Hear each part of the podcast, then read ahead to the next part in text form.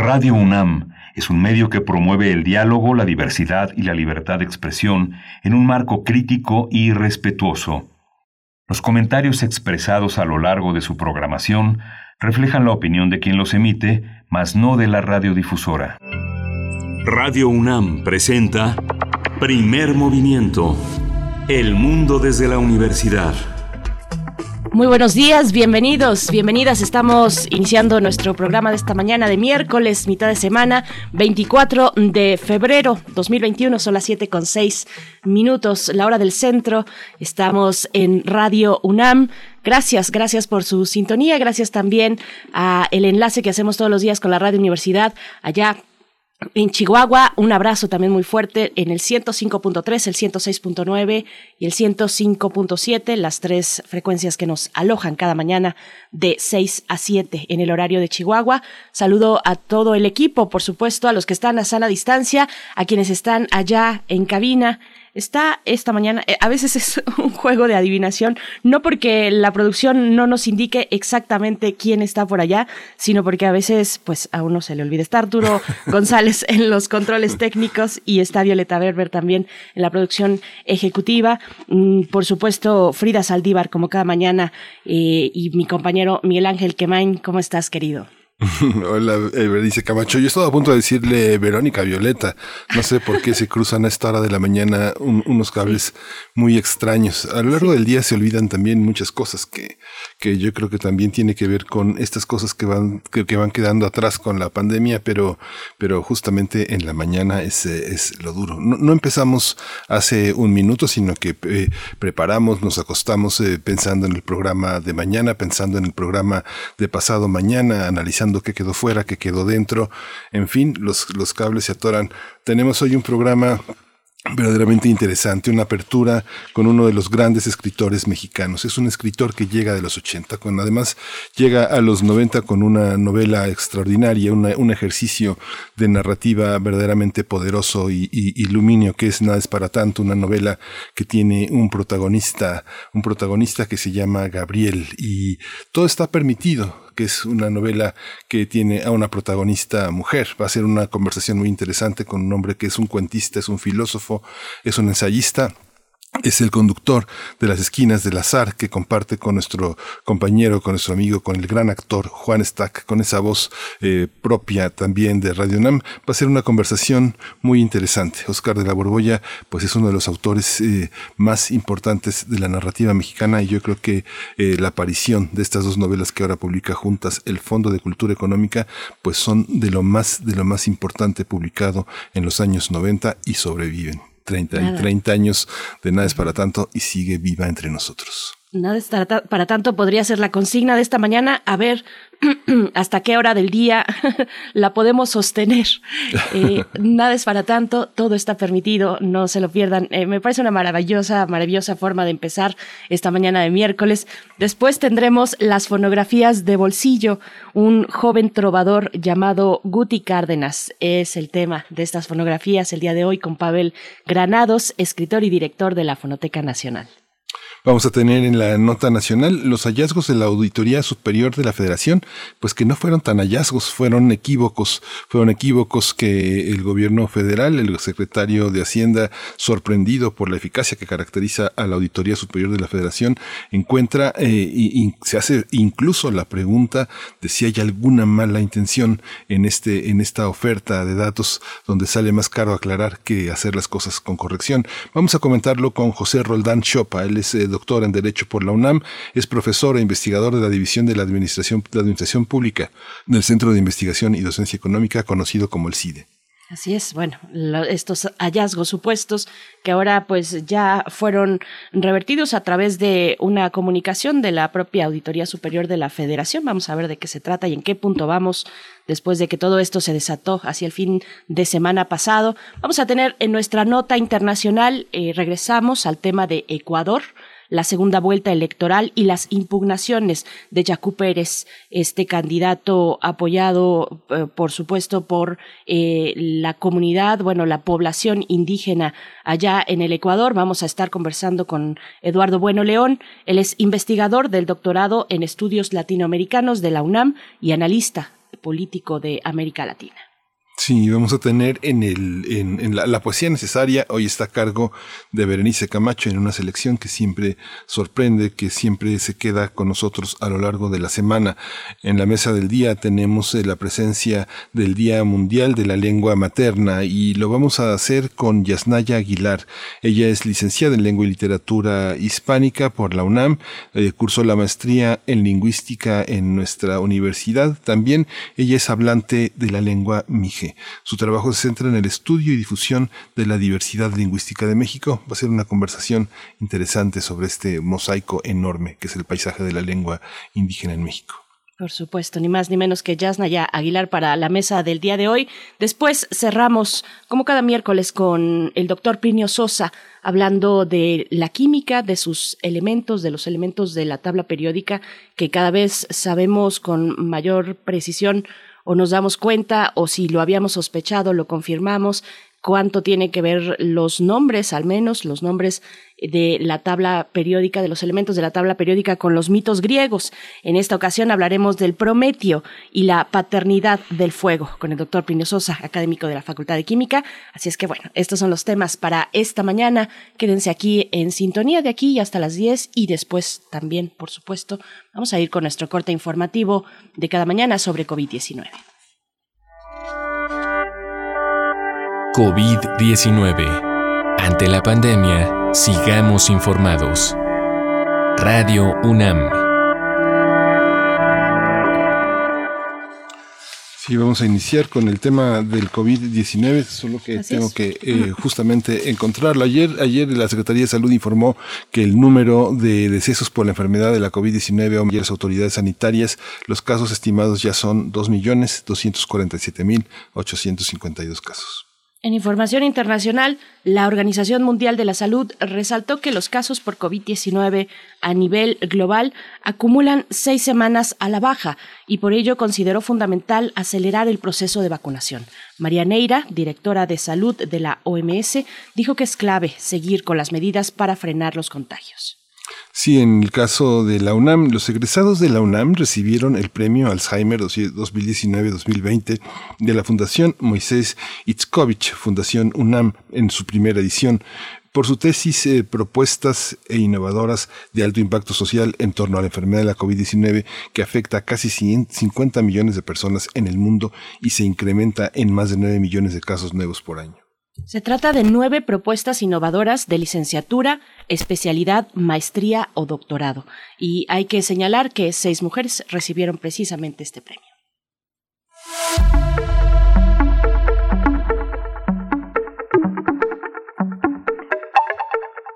En el marco de la Feria Internacional del Libro del Palacio de Minería, este miércoles será presentado a las 12 del día el libro El ABC de Género y Comunicación, manual para, estudiante, para estudiantes sobre indicaciones de género para medios de comunicación. Se trata de una publicación del Centro de Investigaciones Interdisciplinarias en Ciencias y Humanidades de la UNAM.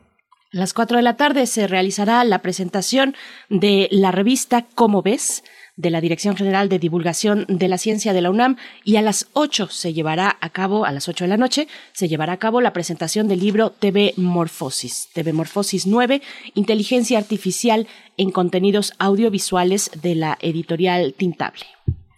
Sí, vamos a este, esta transmisión va a ser en vivo de esas actividades y va a estar disponible en la página de la FIL de Minería. También le recordamos que en la página de Radio UNAM vamos a tener las actividades más importantes de la feria. Estos ah, audios que muestran todo lo que eh, hubiera estado dentro de nuestro, de nuestro radar, de nuestra cobertura, del interés de la radio universitaria por llevar hacia ustedes, ante ustedes, lo más importante de este, de este gran evento, uno de los eventos, una de las actividades académicas y de, y de difusión de, la, de las actividades universitarias más importantes en el año. Así que sintonice Radio NAM, visite la página, va a estar en nuestra página de Facebook. Por supuesto, pues bueno, no se pierda las actividades de la Filminería. El día de ayer, ya nada más para cerrar eh, eh, estas recomendaciones, el día de ayer eh, en la mesa sobre la piratería editorial, pues bueno, fue un debate interesante, necesario, necesario para una universidad como esta y que tuvo pues su impacto en, en redes sociales. Ayer esta conversación pues con mucha polémica, así es que hay que verla. Si es que no tuvieron la oportunidad, acérquense al canal de YouTube, a cualquiera de las plataformas de mm, la filminería, pero ahí está en el canal de YouTube esta charla, esta mesa con Penguin Random House acerca de la piratería editorial. Miguel Ángel, pues hay mucho que decir ahí, pero nos tenemos que ir con música. Sí, vamos a ir con música primero de West Coast Love Emotional Oranges.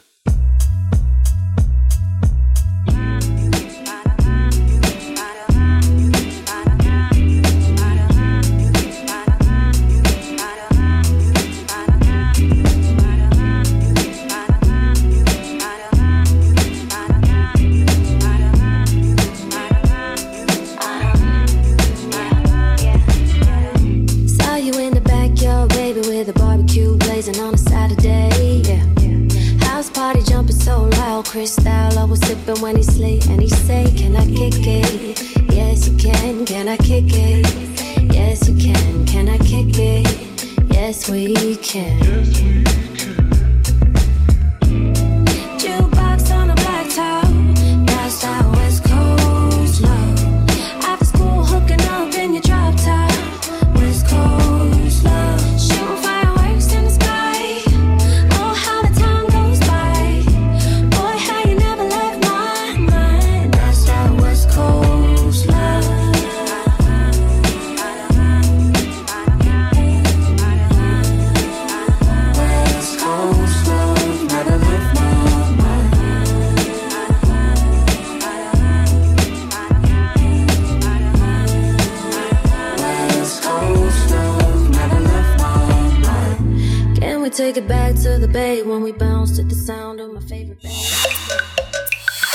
Primer movimiento.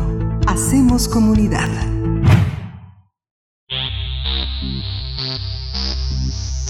De festivales, ferias y más. Recomendaciones culturales. Oscar de la Borbolla nos presenta una historia doble sobre la libertad, titulada Nada es para tanto, todo está permitido. Esto se acaba de publicar el año pasado por el Fondo de Cultura Económica. Se trata de dos novelas cómico-eróticas reunidas en un solo volumen, cuyos protagonistas, Gabriel y Gabriela, respectivamente, viven una serie de aventuras mientras buscan a toda costa evadir el destino que les tienen preparado sus respectivos familiares. A lo largo de 254 páginas, esta historia, estas historias bien podrían representar a la Dan Lleva de la literatura erótica mexicana. Mediante una prosa innovadora se cuenta la subversión de dos jóvenes que se rebelan contra el destino que los amenaza desde su origen. Estas historias independientes se suman en una lectura continua, donde cada personaje se enfrenta al sexo, la risa, las escenas extremas y delirantes para armar un mundo paralelo a la realidad, Vamos a conversar sobre la novela Nada es para tanto. Este día nos acompaña eh, pues su autor, Oscar de la Borbolla, escritor y filósofo, autor de la novela Nada es para tanto y también de la novela Todo está permitido, el arte de dudar, libertad de ser distinto, filosofía para inconformes, también entre otros varias publicaciones entre cuentos, novelas, filosofía. Oscar de la Borbolla, ¿cómo estás? Bienvenido. Berenice, mucho gusto, muchísimas gracias. Gracias, Oscar, por estar. del otro lado como culpable de esas obras. Eh, gracias, Oscar, por, por esta mañana. Ese, eh, a mí me tocó leer la, primera edición de eh, Nada es para tanto hace 30 años y uno hoy es ya es algo, una novela muy digerida, muy leída. Sin embargo, en aquellos años no fue nada fácil recibirla y sobre todo recibirla por un statu quo que no estaba acostumbrado a que nada era para tanto, ¿no? Sino todo era muy serio, muy formal. Las, las palabras estaban muy medidas en esa década, en esa década que emergía en 1991. Cuéntanos, Oscar, cómo surgen estos dos trabajos y cómo, cómo qué significa verlos ahora juntos en un solo libro. Pues mira, Miguel Ángel, eh, qué bueno que haces alusión a nuestra antiquísima amistad porque justamente cuando nos conocimos yo andaba escribiendo esto o apenas lo estaba publicando. Sí. Y yo había venido trabajando cuento me había dado a conocer por las vocales malditas de este experimento con cuentos de una sola vocal y había sacado algún otro texto y un día me propuse, pues con la irresponsabilidad que debe tener uno cuando es joven, hacer una obra grande, una novela. Y se me ocurrió, dada la mojigatería que reinaba entonces, y sobre todo todavía en ese tiempo, fíjate que fue un tiempo que estuvo como intermedio entre el movimiento hippie, que fue de una gran liberación sexual, y luego estos años recientes en los que también ha vuelto a haber una especie como de apertura total. En ese tiempo caímos en una especie de bache de mojigatería y me pareció que era bueno abordar, pues con el humor que caracteriza al mexicano, el, el tema del sexo y armar una especie de cóctel molotov con los dos que son, a mi juicio, los ingredientes más subversivos que pueden existir, justamente la sexualidad y el humor. Entonces los fui mezclando, un poco armando unas, un par de novelas, porque las dos tienen el mismo propósito, unas novelas estilo novela Río, en la que se va armando una especie como de collar de cuentas o de cuentos y se van esclavonando, un poco a la manera como le hace Mark Twain en Hockey Fink, que le sirve justamente el río Mississippi como columna vertebral de la obra. Aquí lo que me sirvió como columna vertebral para ambas fue hacer que los personajes huyeran de las escenas en las que se habían puesto en algún riesgo y salieran a otra aventura. Entonces fue eslabonándose poco a poco, sin un proyecto previo, y además como en aquel entonces yo era un profesor de filosofía, lo sigo siendo todavía de la UNAM, pero era un profesor pues muy formal, muy seriecito. Encontrarme con que de mi pluma salían palabrotas y escenas más o menos de una lubricidad eh, atractiva, pues eh, me tuve que imponer una especie como de pacto conmigo mismo de que esas novelas iban a ser publicadas con seudónimo. Y solamente así logré sugestionarme como para darme la libertad de poder escribir con ese lenguaje procaz, aunque siempre manteniendo un poco el hilo conductor poético para que el encabalgamiento de las frases fuera creando una grata sensación auditiva, pero de todos modos plagadas de palabrotas y, y sobre todo con, con escenas de una sexualidad delirante. Eh, no sé si recuerdas aquel pasaje de Nada es para tanto, en que este jovencito Gabriel tendrá que unos 18, 19 años, es levantado por una octogenaria que viene conduciendo un automóvil último modelo y se le lleva a un hotel de paso de esos que quedan todavía. Eso sí, no han cambiado para nada en el escenario mexicano, por lo menos en la Ciudad de México. Esos hoteles de paso que están a la salida de Cuernavaca, allá donde empiezan las carreteras, sobre todo la vieja. Y ahí cuando ella se despoja de la faja que contiene su pues sus carnes, para decirlo de una forma gráfica, se desborda. Y el pobre muchacho agarrado a la cama dice la mantarraya lujuriosa. Y, y, y hago una descripción ahí que más que despertar el, el asunto sexual, yo creo que mueve un montón de atavismos, de sentirnos verdaderamente capturados por esa masa informe que se le viene encima, porque el, personaje la describe diciendo que eh, la piel del estómago, una vez que la faja fue equipada, se le colgaba hasta las rodillas como si fuera una especie de, de, de falda. Y, y, en fin, fui eslabonando este tipo de asuntos, tratando de a, a, apostar cada vez a, a una escena más excesiva, más extraña, y que simultáneamente iban provocando risa en el lector al menos a mí, cuando las fui escribiendo, eh, a cada página, recordarás que en aquel entonces yo en la cafetería de la librería Gandhi, sí. mis vecinos de mesa volteaban a verme así un poco desconcertados porque el primero que se ríe de estas obras fui yo.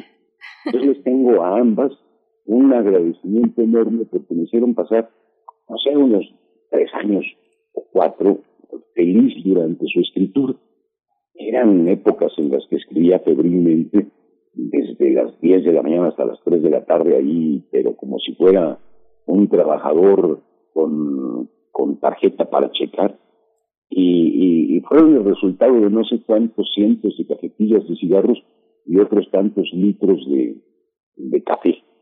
Y, y fue un, unas publicaciones que originariamente salieron por el sello de Joaquín Mortiz. La primera de ellas salió por Joaquín Mortiz. Y luego, como Mortiz se adquirió a, Planeta, la segunda salió en Planeta. Todo está permitido, ya vio la luz en, en la editorial Planeta. Y en su momento tuvieron una extraordinaria acogida. Yo recuerdo con un gusto así como de cajero, de esos que van contando los, los centavos que caen en el haber, cómo cada mes o cada mes y medio sacaban un nuevo tiraje de 5.000 ejemplares. Más o menos estas novelas en esa primera edición, pues llegaron como a los 150.000 ejemplares en el plazo de un año. Entonces estaba yo verdaderamente regocijado y sobre todo conociendo las delicias de haberme convertido, pues primero en un novelista y luego en alguien el que hablaba la prensa. Yo en ese entonces no estaba acostumbrado a, tener este tipo de entrevistas como la que estamos teniendo ahora. Era más o menos un filósofo serio, retraído, introvertido. Y de pronto pude, eh, eh, por causa de estas novelas, inventarme como una especie de personaje que de vez en cuando saco alguien dicharachero, simpático, este, desenfadado, para poderles dar un respaldo autoral a unas obras que de otro modo habían parecido escritas por eh, los sueños delirantes de un seminarista de los ojos negros. Entonces, les tengo pues ese gusto y como las concebí como un proyecto unitario, ver explorar la sexualidad por el lado masculino y luego por el lado femenino, ahora que las, que las veo reunidas en un solo volumen en de Cultura Económica, me da un gusto extraordinario, pues, porque de haber podido en sus orígenes, así habrían debido de, ser publicadas, como un solo libro, porque de hecho eh, las, las coincidencias de una novela y la otra son tantas que eh, podrían simplemente un par de gemelos, una muchacha Gabriela y un muchacho Gabriel, que cuentan sus inicios y sobre todo este abrirse paso en el mundo a través del ejercicio totalmente libre de la sexualidad. Y, con un desenfado que ahora en estos años eh, empiezo a extrañar, porque a pesar de que no hemos perdido el gusto por la risa y, somos un pueblo, y debo de dar el concepto preciso, un pueblo desmadroso, nos hemos vuelto un tanto solemnes y, y estamos con las caras muy compungidas Claro que la situación no es para menos, pero en aquellos entonces tampoco era para menos y, sin embargo como que estaban más próximos a la risa que ahora. Esa es mi impresión. Oscar, precisamente hace antes de entrar contigo a esta charla decíamos que eh, que la frase nada es para tanto podría ser la consigna para esta mañana, pero nada más hay que asomarse tantito a lo que pasa hoy en la sociedad pues para disminuir ese impulso, ¿no? Eh, de, querer precisamente eso, que nada sea para tanto, reírnos también, como le recomienda la madre del protagonista, Gabriel, nada es para tanto, ríete en tu vida, eh, pero bueno, las cosas son distintas, ¿cómo se ve? Y ya nos adelantabas un poquito, bueno, la sociedad, dices, sigue siendo mojigata, ¿Cómo ves, cómo ves eh, a través de tus novelas estas dos sociedades que están en, el, en los extremos de 30 años que han transcurrido? Pues, mira, la risa, como les decía, como siempre ha sido subversiva, normalmente tiende a morder a alguna institución que se decreta autosolemne. Todos los que tienen más o menos un, una determinada fuerza, un poder en una sociedad, eh, necesitan para sobrevivir que sean respetados, tomados muy en serio.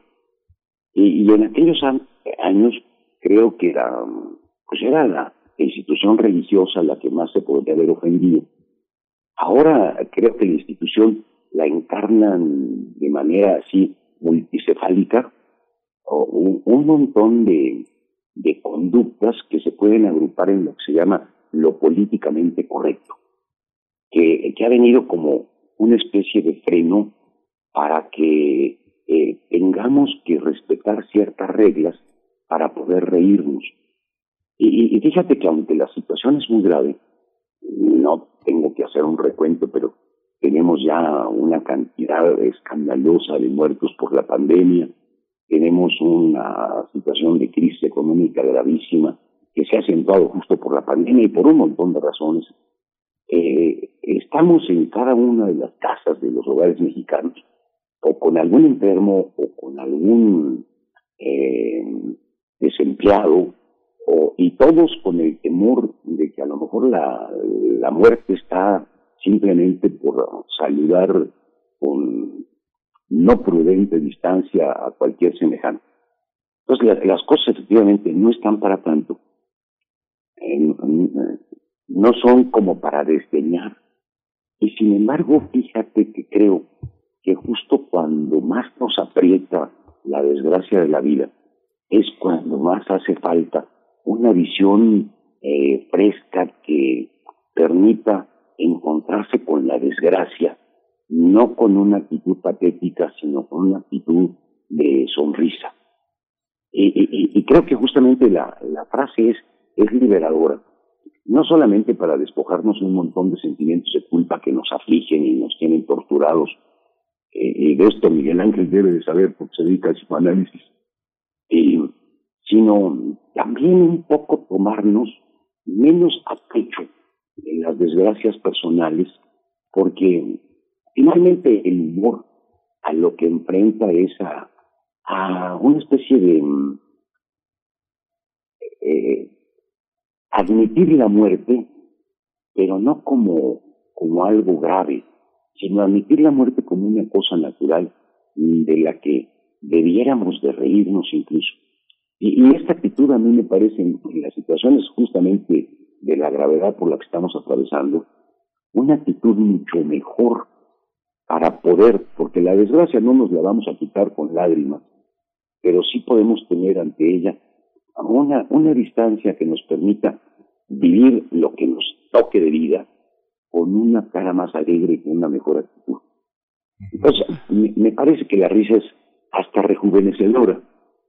Y claro, como, como el, el detonador de la risa es siempre, sobre todo el humor negro, que es el que practico yo, eh, extremar la, eh, la crueldad sobre la víctima para que afloren eh, los, en, los humores más negros de nosotros, pues hace falta un poco poder reírnos de nuestra condición miserable. Creo que de todos modos no nos digamos de ella, de esta condición miserable, pero sí podemos vivir más ligeramente, porque finalmente se trata de eso, eh, de atravesar por esta vida lo mejor posible. Y creo que el aprender a reírnos de nosotros y, también de los demás, que se lo merecen en muchos casos, nos va aligerando la vida.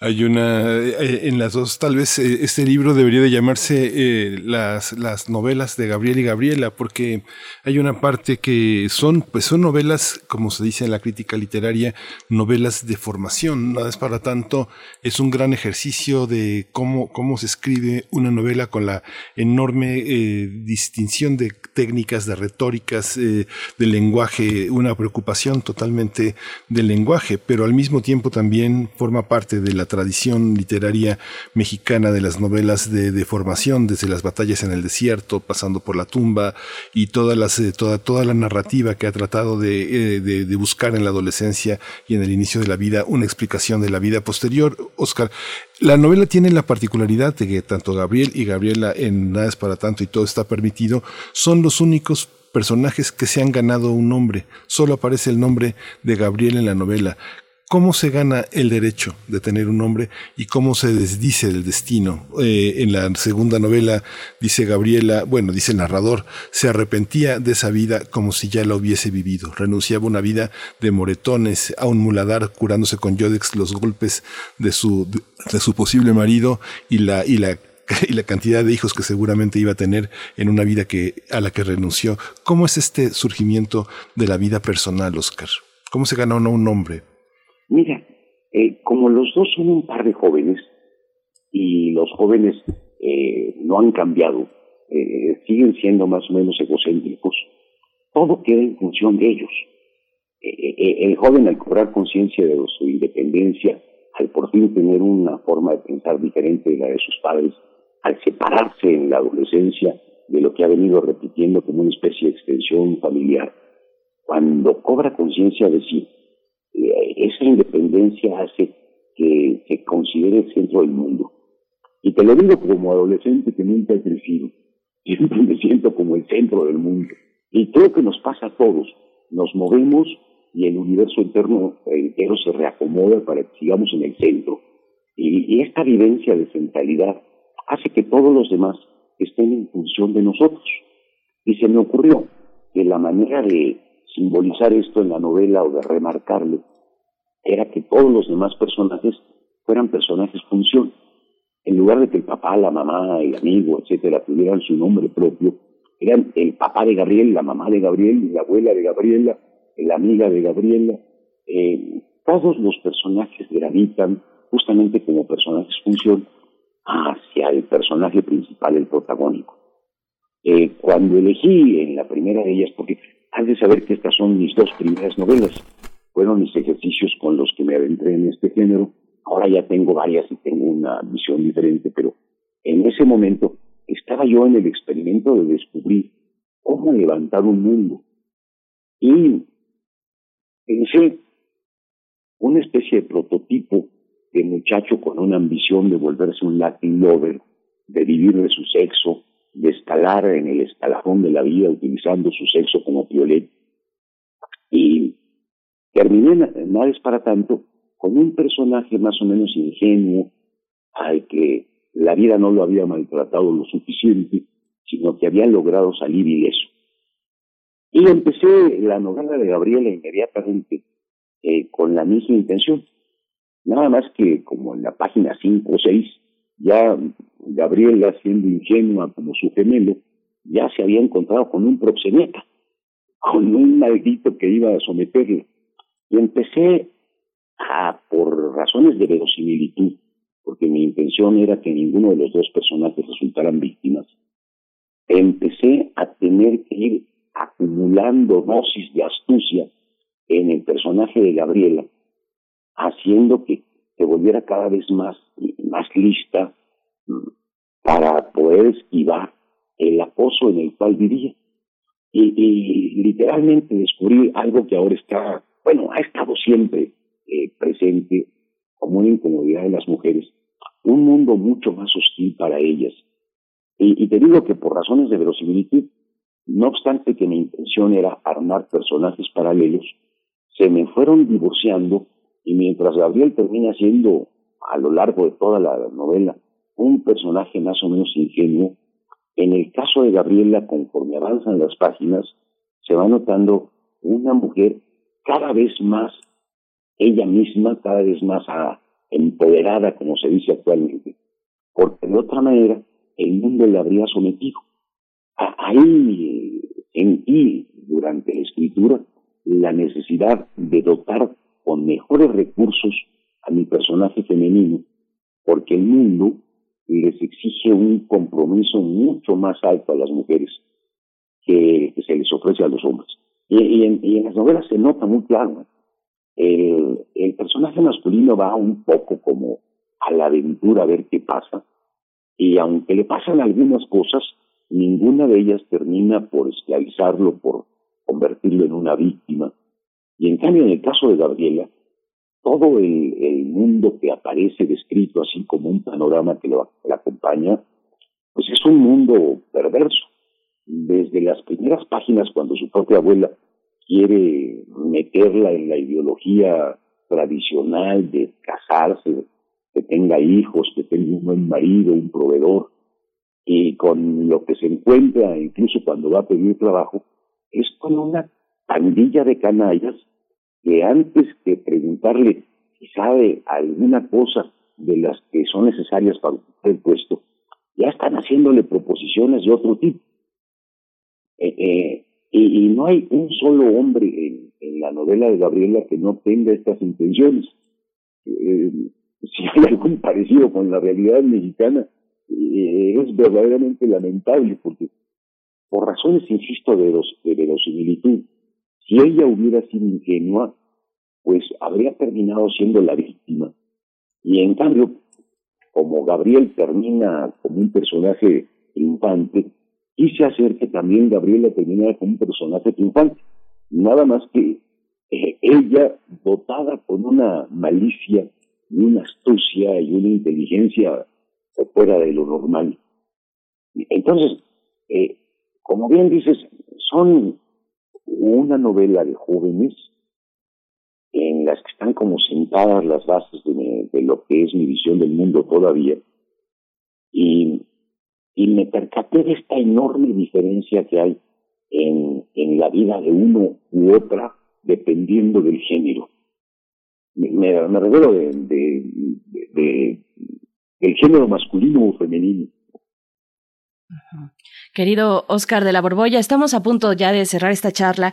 Eh, te pregunto, bueno, así como hablabas de, del humor, eh, yo creo que yo creo que el humor puede estar, tal vez es que cambió de ubicación yo he visto eh, y soy afortunada de tener como eh, de, rastrear, de poder rastrear eh, pues distintas propuestas que tienen, que, que se ríen, que, que, hacen mofa, no sé, por ejemplo, del racismo. Y antes el racismo era el, objeto de la risa, tal vez, y estos estereotipos en nuestro país sobre todo, o que se burlan del el hombre blanco heterosexual, en fin, te pregunto lo mismo, pero con el erotismo. ¿Dónde está, dónde ubicas tú en estos momentos el, erotismo en la literatura tal vez o en otros eh, productos culturales, en la escena? ¿Cómo lo ves? Mira, eh, eh, los motivos del humor van cambiando. Y, y, no solamente van cambiando a lo largo del tiempo, van cambiando con la geografía. dependiendo del país y de los referentes culturales y de la idiosincrasia de cada pueblo, tenemos resortes que despiertan nuestra risa diferentes. No, no, no es lo mismo el humor inglés que el humor alemán, que es rarísimo, por cierto, o, que el humor mexicano, que es un poco más chabacán. No, no, no nos reímos de lo mismo. Sin embargo, siempre que nos reímos, esto sí me atrevería así a asegurarlo, es porque se mueve en nosotros una parte maligna de la que habla muy bien Bataille, hay, algo en la condición humana de, maldad. Te lo pongo con un, con un ejemplo. Eh, nosotros cuando sentimos envidia, o sea, dolor por el mal ajeno, por el bien ajeno, porque pensamos que no nos tocó a nosotros, hay algo que nos duele ahí. Y cuando ese a quien envidiamos cae en desgracia, eh, tenemos una palabra española que es el regodeo nos regodeamos, o sea, nos sentimos felices por el mal ajeno. Eh, eh, esto que es universal, porque creo que todos nos reímos, los alemanes le llaman Schadenfreude, nosotros le llamamos regodeo. Eh, esto muestra esta condición universal de que a todos nos da un cierto gusto maligno que a alguien, que a alguien le vaya mal.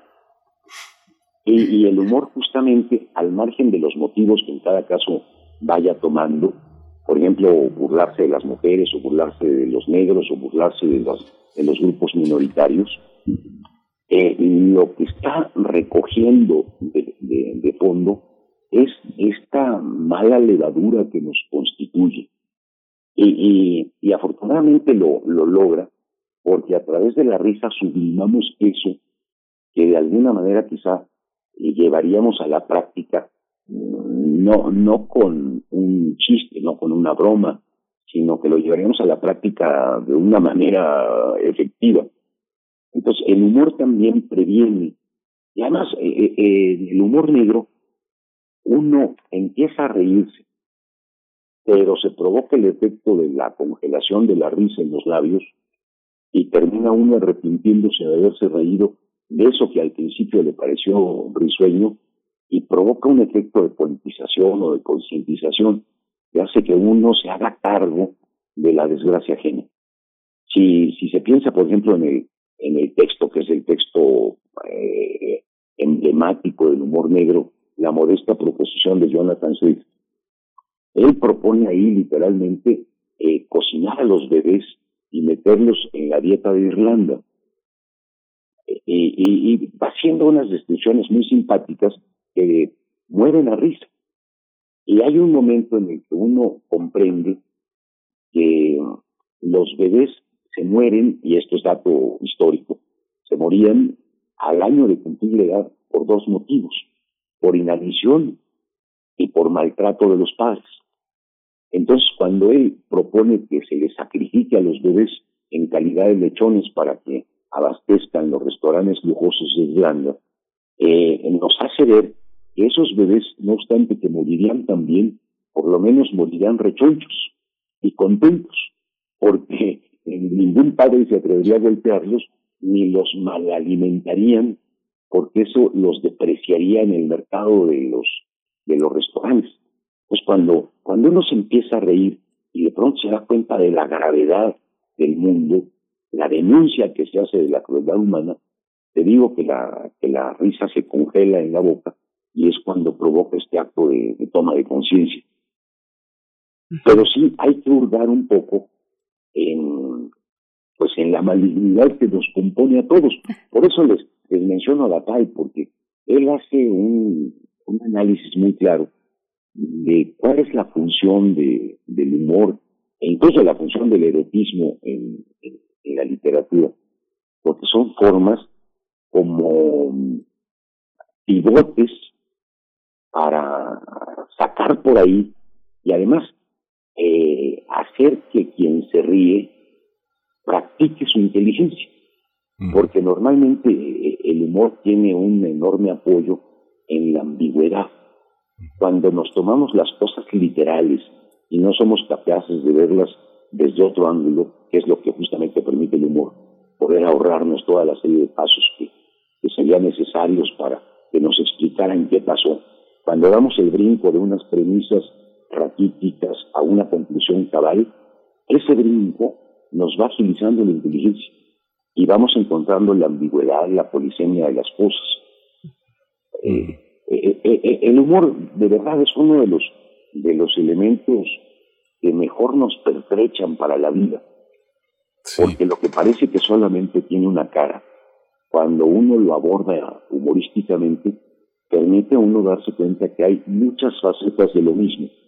Y en esa relatividad justamente está anclada la liberación de la ideología de la que es uno preso y poderse apartar un poco de esas convicciones férreas y tener más flexibilidad para adaptarse a la vida. Sí, gracias. Oscar, pues se, nos, eh, se nos acerca ya el tiempo de la segunda hora, pero te agradecemos muchísimo. Escuchamos eh, las esquinas del azar, está en el podcast. Eh, yo escucho diálogos, estos diálogos con Juan Stack de una manera, siento que estoy frente a un patrimonio, un patrimonio de esta radiodifusora que ahora, que ahora te acoge junto con este gran actor, este gran locutor que es Juan Stack. Pues vamos a volver a leer. Ya releímos, yo no pude de parar ayer con Todo está permitido, con una enorme nostalgia, pero al mismo tiempo mirando hacia el futuro, liberándonos a veces eh, de estos cinturones de lo políticamente correcto. Y nos quedamos, nos quedamos contigo siempre, querido Oscar de la Borbolla. Muchas gracias por esta mañana. Miguel Ángel, muchísimas gracias a ti y Berenice, te mando un abrazo. Y el agradecido soy yo, de verdad. Gracias. A Radio UNAM le tengo un amor enorme. Y ahora que estoy ahí con ustedes los martes, y los sábados en la tarde, los martes a las 10 de la mañana, en cuanto ustedes terminan, ¿Sí? entro yo. es un programa que me ha resultado verdaderamente encantador. Muchísimas gracias. Lo disfrutamos mucho. Varios comentarios en redes sociales enviándole saludos a ambos. Muchas gracias, Oscar de la Borbolla. Hasta pronto. Hasta pronto. Hasta pronto. Vámonos con las fonografías de bolsillo. Vámonos. Primer movimiento. Hacemos comunidad. Fonografías de bolsillo. Ya nos acompaña a través de la línea en esta mañana Pavel Granados, escritor y director de la Fonoteca Nacional, para hablar de un joven trovador llamado Guti Cárdenas. ¿Cómo estás, Pavel? Bere, Miguel Ángel, pues contento como siempre de escucharlos. Ahora sí será eh, de, muy de bolsillo esta fotografía, este, pero no quiero dejar pasar la oportunidad de decirles que mañana eh, en la Fonoteca Nacional presentaremos el disco Curanderos de Eric Ruiz Arellano eh, en, por medio de Facebook, eh, bueno, por nuestras redes sociales de la fonoteca, que ojalá lo puedan escuchar, son voces de curanderos, cocas, nahuas y huirráricas, así que será muy interesante, ojalá lo puedan eh, eh, seguir nuestros amigos de primer movimiento esta, esta presentación, que es con las cosas que estamos empezando este año. Y pues sí, es una fonografía muy de bolsillo, pero es que, eh, pues ya saben ustedes que en estos últimos, eh, pues yo creo que meses, eh, me ha entusiasmado mucho los como los albores del sonido grabado en la Ciudad de México. Y hay un personaje pues que se queda lejos cada vez más eh, un joven trovador que llegó a la Ciudad de México a los 21 años y triunfó hizo eh, de la Ciudad de México el lugar de sus de su aparición llegó a un concurso que se organizó en 1927 para encontrar jóvenes compositores, bueno, más que jóvenes compositores, canciones nuevas, y se llamó Guti Cárdenas. Pues Guti Cárdenas, eh, pues, imagínense ustedes, 1927, ya pronto harán 100 años de esta llegada de Guti Cárdenas, que fue en el teatro lírico su, su, ese acontecimiento, porque el, un empresario de teatro, Pepe Campillo, buscaba canciones para lanzar a un trío, el trío Garnica Asensio, tres muchachas que cantaban increíblemente, Julia Garnica y las hermanas Blanca y Ofelia Asensio. El premio era grabarles un disco, estrenar sus canciones y de paso pues hacer una fiesta. La calle de República de Cuba se llenó de puestos de música, de artesanía, de comida, de músicos, etcétera, que cantaban y la gente iba al teatro que estaba, hoy existe solamente la fachada sobre República de Cuba, iba la gente a estas eliminatorias, a los conciertos, los compositores cantando sus canciones allí en el teatro lírico o bien llevando a sus intérpretes y pues Guti Cárdenas presentó una canción que abriría la música mexicana, cambiaría la música mexicana. La canción Nunca con letra del bate López Méndez, Ricardo López Méndez, una canción que se compuso allá en Mérida, en los portales de la ciudad y que llegaría aquí para ser pues cantada. Se supone que esa canción eh, eh, fue escuchada allí en el teatro por un joven compositor que no se atrevió a participar por miedo, por muchas cosas, que se llamó Agustín Lara. Y la canción de Guti Cárdenas dice, yo sé que nunca besaré tu boca. Agustín Lara, que estaba ahí sentado, se inspiró. La primera canción que compuso Agustín Lara, que se hizo famosa, decía, yo sé que es imposible que me quieras. Por eso ahora se cuenta o se dice, se reconoce que Guti Cárdenas es el iniciador de toda una tradición, porque además Guti Cárdenas sería el primero en grabar realmente un bolero en 1927 aquí en la Ciudad de México, lo que iniciaría toda una tradición. De aquí, como todos sabemos, bueno, ya no sé si todos lo sabemos, pero Guti murió asesinado a los 26 años después de haber hecho una carrera pues vertiginosa en los Estados Unidos. Grabó cientos de canciones, fue el director artístico para América Latina en lengua para la lengua española de la marca Columbia que lanzaría pues, los principales éxitos de fines de los años 20 y principios de los años 30.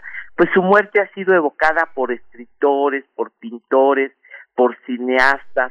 Carlos Fuentes le dedicó unas líneas, en fin, ha sido un personaje, pues que a lo mejor ha quedado un poco lejos, pero no está de más recordarlo. Traje ahora, como para esta fonografía, un disco que grabó en 1928. Pues Guti Cárdenas se fue a Nueva York y estando allá en Nueva York hizo una prueba para la RCA Víctor y en la RCA Víctor le dijeron que no servía. Se fue a la competencia de la Víctor que fue era la marca Columbia y ahí como les decía no solo le dijeron que sí servía, sino que le dieron el principal puesto de la música latina entonces que podía dar una compañía discográfica. Ahí grabó un danzón que se llama Quisiera, que es el que les traje a ustedes, pues para evocar esos años, hace, ¿cuánto fue eso? Hace noventa y tantos años, noventa y, noventa y tres años que ocurrió esta grabación en Nueva York, es un danzón que se llama Quisiera, pues es para recordar en esta mañana pues a ese trovador joven del cual se podrían decir tantas y tantas cosas, que fue Guti no obstante que murió pues de apenas 26 años, también en un asesinato célebre ahí en la en el Salón Bach, que estaba hoy creo que hoy ya no sé, hoy ya no con esta con esta epidemia ya la ciudad se me ha desdibujado tanto, pero antes estaba un restaurante de comida este norteña, en un es un restaurante que es en un sótano ahí en la calle de ay, no me acuerdo si es Filomeno Mata, es, esas calles transversales a, a este a Madero. Ahí estaba ese lugar donde murió Guti Cárdenas hace noventa y tantos años. Pues querido Pavel, muchas gracias. Gracias y de nuevo la invitación a que se acerquen a la Fonoteca Nacional, este disco de curanderos. ¿Nos recuerdas otra vez a qué hora? Sí, va a estar mañana a las 8 de la noche en nuestras redes sociales. Ahí están ustedes a la página, al Facebook, al Twitter y estaremos transmitiendo este, este disco, Curanderos 1. Muy bien, Curanderos 1. Ahí estaremos mañana a las 8 de la noche y nos quedamos con Guti Cárdenas, con este danzón Quisiera, Miguel Ángel. Sí, ya desapareció el, el, el Baj, Pavel. Ahí iba Ignacio Trejo, Víctor Manuel Cárdenas, eh, Arturo Trejo, toda la banda a escuchar boleros después de las 9 de la noche. Después de la ópera, ahí, ahí se iba a caer. Ya no existe. ya no existe. Uy, cuando regresamos. vamos a salir de la ciudad, quién sabe qué ciudad. Exacto, eso es lo que iba a decir. Quién sabe cómo va a estar la ciudad, querido. Muchas gracias, querido Pavel. Gracias a ustedes. Nos vemos la semana Chao. Chao. Vamos con música y después al corte nos despedimos ya de la radio Universidad de Chihuahua. Mañana nos volvemos a encontrar. Vamos a, a la música.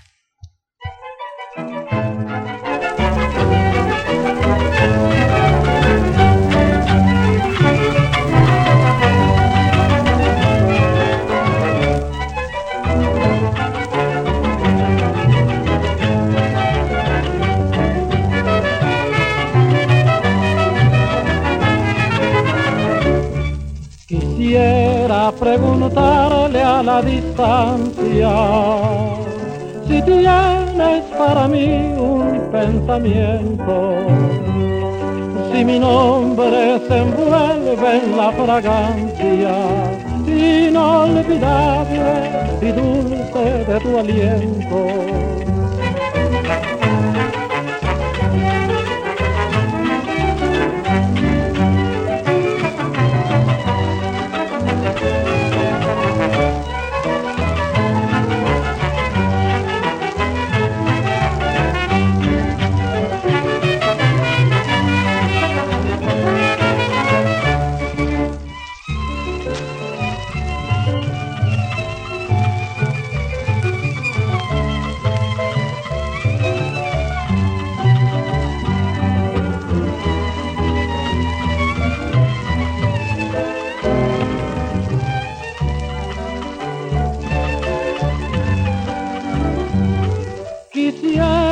preguntarle al ocaso si aún es tu corazón nido vacío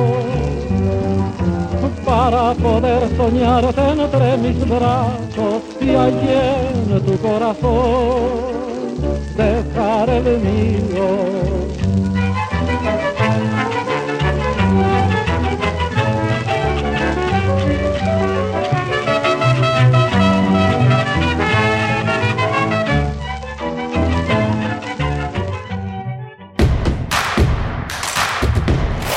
Síguenos en redes sociales. Encuéntranos en Facebook como Primer Movimiento y en Twitter como arroba PMovimiento. Hagamos comunidad.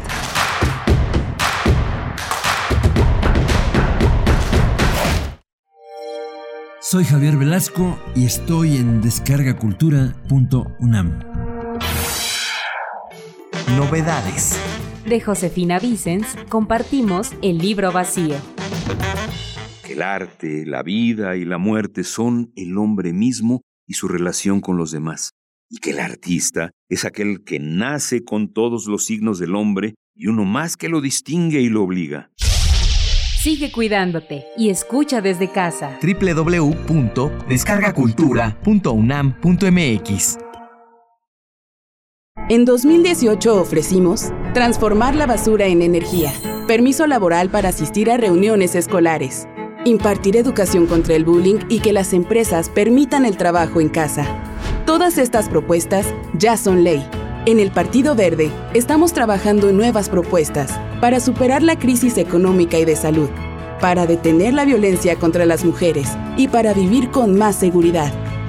Juntos podemos cambiar nuestra realidad. Partido Verde. Hemos estado en semáforo rojo casi todo el año. Y aunque sabemos que ha sido un año lleno de problemas y retos, es momento de seguir adelante. En RSP nos identificamos con las mexicanas y los mexicanos que siempre tienen el semáforo verde para ingeniárselas y salir adelante. Nosotros somos una red ciudadana progresista que como a ti, nada nos detendrá para llevar a México adelante. RSP, súmate a la red progresista y vamos juntos adelante. Entra a redes Si conoces a personas chilangas que residan en el extranjero, avísales que si su credencial para votar venció en 2019 o 2020, aún es válida para que puedan votar por la primera diputación migrante de la Ciudad de México. Recuérdales ingresar a www.votochilango.mx para registrar su credencial antes del 10 de marzo de 2021.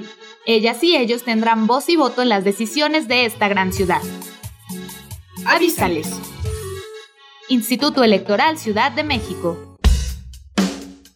Queremos escucharte. Queremos escucharte. Queremos ¿Cuál ha sido tu experiencia en la pandemia? Llama al buzón de voz de Radio UNAM y responde estas preguntas. ¿Qué has aprendido y por qué? 55 56 23 32 81. Tu testimonio será compartido con nuestros radioescuchas. La dificultad es la mejor maestra.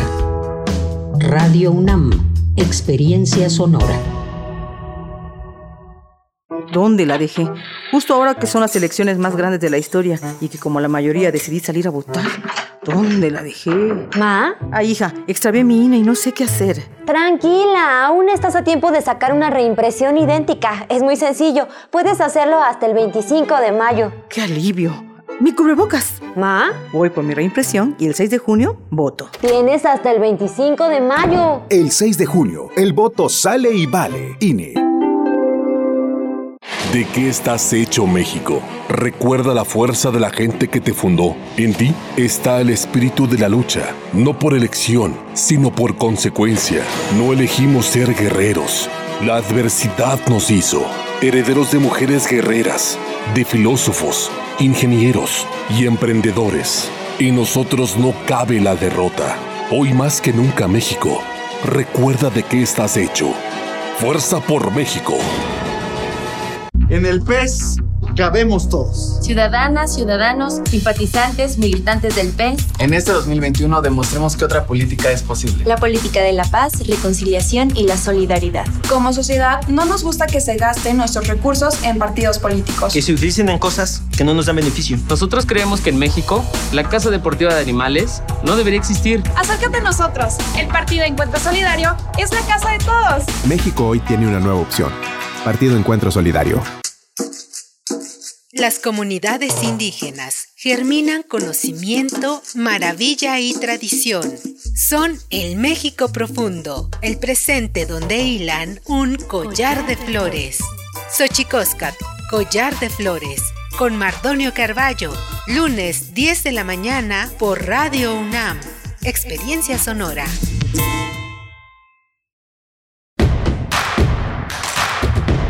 Queremos escucharte. Llámanos al 55 36 43 39 y al 55 36 89 89. Primer movimiento. Hacemos comunidad. Hola, buenos días. Son las 8 de la mañana con 6 minutos y también es la misma hora ya en Morelia, Michoacán, con, con quien nos enlazamos, una hermosa ciudad de México, del mundo. Eh, nos enlazamos con la radio Nicolaita, que es eh, una tradición, como todos los días, de lunes a viernes, de 8 a 9 de la mañana. Nos enlazamos con esa, con esa gran radiodifusora universitaria y hoy Está en la asistencia de producción Violeta Berber, en la producción ejecutiva Frida Saldívar, está Arturo González en el control técnico y está Berenice Camacho en este día de la bandera del otro lado del micrófono. En este Día de la Bandera, querido Miguel Ángel Quemain, muy buenos días. Así es, estamos en este miércoles, pues llegando ya a los últimos, a los últimos momentos del mes de febrero. Muchas gracias por su escucha, por su compañía. Estuvimos conversando con Oscar de la Borbolla acerca de este libro, este libro doble, o este libro que incluye en un solo volumen dos novelas, Nada es para tanto, donde Gabriel es el protagonista, el joven protagonista, y todo está permitido, donde por su parte es Gabriela, en esta lectura complementaria que eh, fue publicada recientemente por la colección en la colección popular, la colección popular del Fondo de Cultura Económica. Así es que si tienen oportunidad, acérquense a este, a esto, a este tomo de dos, de, a este volumen de dos novelas de Oscar de la Borbolla. Vamos, tenemos por delante mm, nuestra nota nacional, vamos a hablar de los hallazgos y bueno, de la situación posterior que se generó con el informe de la Auditoría Superior de la Federación con respecto a la cuenta pública. Vamos a conversarlo con el doctor José Roldán Chopa, doctor en Derecho por la UNAM, profesor investigador de la División de Administración Pública del Centro de Investigación y Docencia Económicas, el CIDE. Así es que bueno, un tema eh, pues muy interesante, Miguel Ángel. Sí, en la nota internacional vamos a tener a Ecuador, la segunda vuelta electoral y las impugnaciones de Yacu Pérez. Eh, lo vamos a tener nada menos con Eduardo Bueno León, que es un investigador del doctorado en estudios latinoamericanos de la UNAM y un analista político de América Latina, un, un analista de primer orden y es un privilegio que esté Eduardo Bueno León en estos micrófonos. Por supuesto, y gracias a ustedes por sus comentarios. Dice nada más brevemente, refrancito dice por acá, me acuerdo mucho de que mi mamá me hablaba de Guti Cárdenas y me sonaba tan lírico su nombre. Bueno, a mí también, refrancito. Tiene esa, esa lectura también, el nombre de Guti Cárdenas. Gracias a todos y a todas por sus comentarios. Eh, vamos, pues vámonos ya con la nota nacional. Vámonos. Primer movimiento. Hacemos comunidad. Nota Nacional. La Auditoría Superior de la Federación presentó el Informe General de la Cuenta Pública 2019, donde hizo observaciones de probables irregularidades por más de 67 mil millones de pesos durante 2019. La auditoría informó en un principio que la cancelación del nuevo Aeropuerto Internacional de México costó 232% más de lo calculado por la Secretaría de Comunicaciones y Transportes. Sin embargo, durante su conferencia matutina, el presidente Andrés Manuel López Obrador aseguró que los datos de la cuenta pública están mal y retomó la frase, ya su popular frase, yo tengo otros datos. Más tarde, la Auditoría Superior reconoció que una deficiencia metodológica, un error, provocó un cálculo mayor sobre el costo de la cancelación del aeropuerto de Texcoco. Mediante un comunicado informó que el contenido de esa auditoría está siendo objeto de una revisión exhaustiva. Sobre la construcción de la refinería de Dos Bocas, la Auditoría Superior de la Federación detectó pagos fuera de norma por más de 75 millones de pesos y en el caso del Tren Maya por 135.3 millones de pesos. Además, el ente fiscalizador determinó que los estados y municipios de la República gastaron irregularmente más de 54 mil millones de pesos, correspondiente a aportaciones federales. En ese sentido, Chiapas y Morelos acumulan los más altos probables daños patrimoniales ocasionados a la Hacienda Federal. En cuanto al programa Jóvenes Construyendo el Futuro, la auditoría señaló que se deberán aclarar 57 millones de pesos, pues se dejaron más de 51 millones de pesos a jóvenes que estudian cuando el objetivo es capacitar a quien no estudia ni trabaja. Vamos a conversar este, sobre este informe de la Auditoría Superior de la Federación y sobre todo eh, los errores que reconoció la Auditoría Superior como falla, como una falla metodológica que deberán de aclarar. Y hoy está con nosotros el doctor José Roldán Chopa, doctor en Derecho por la UNAM, profesor e investigador de la División de Administración Pública del Centro de Investigación y Docencia Económicas, conocidas, conocido por sus siglas como el CIDE. Bienvenido, eh, José Roldán Chopa, gracias por estar aquí ¿Qué tal? primer movimiento. ¿Qué tal? ¿Cómo están ustedes? Y me da muchísimo gusto saludarlos nuevamente. Y bueno, sus órdenes. Gracias. Bueno, pues eh, coméntenos, por favor, cómo leer esto que ahora se interpreta pues una falla metodológica, un error de cálculo, accidental, no accidental, ¿cómo lo leemos?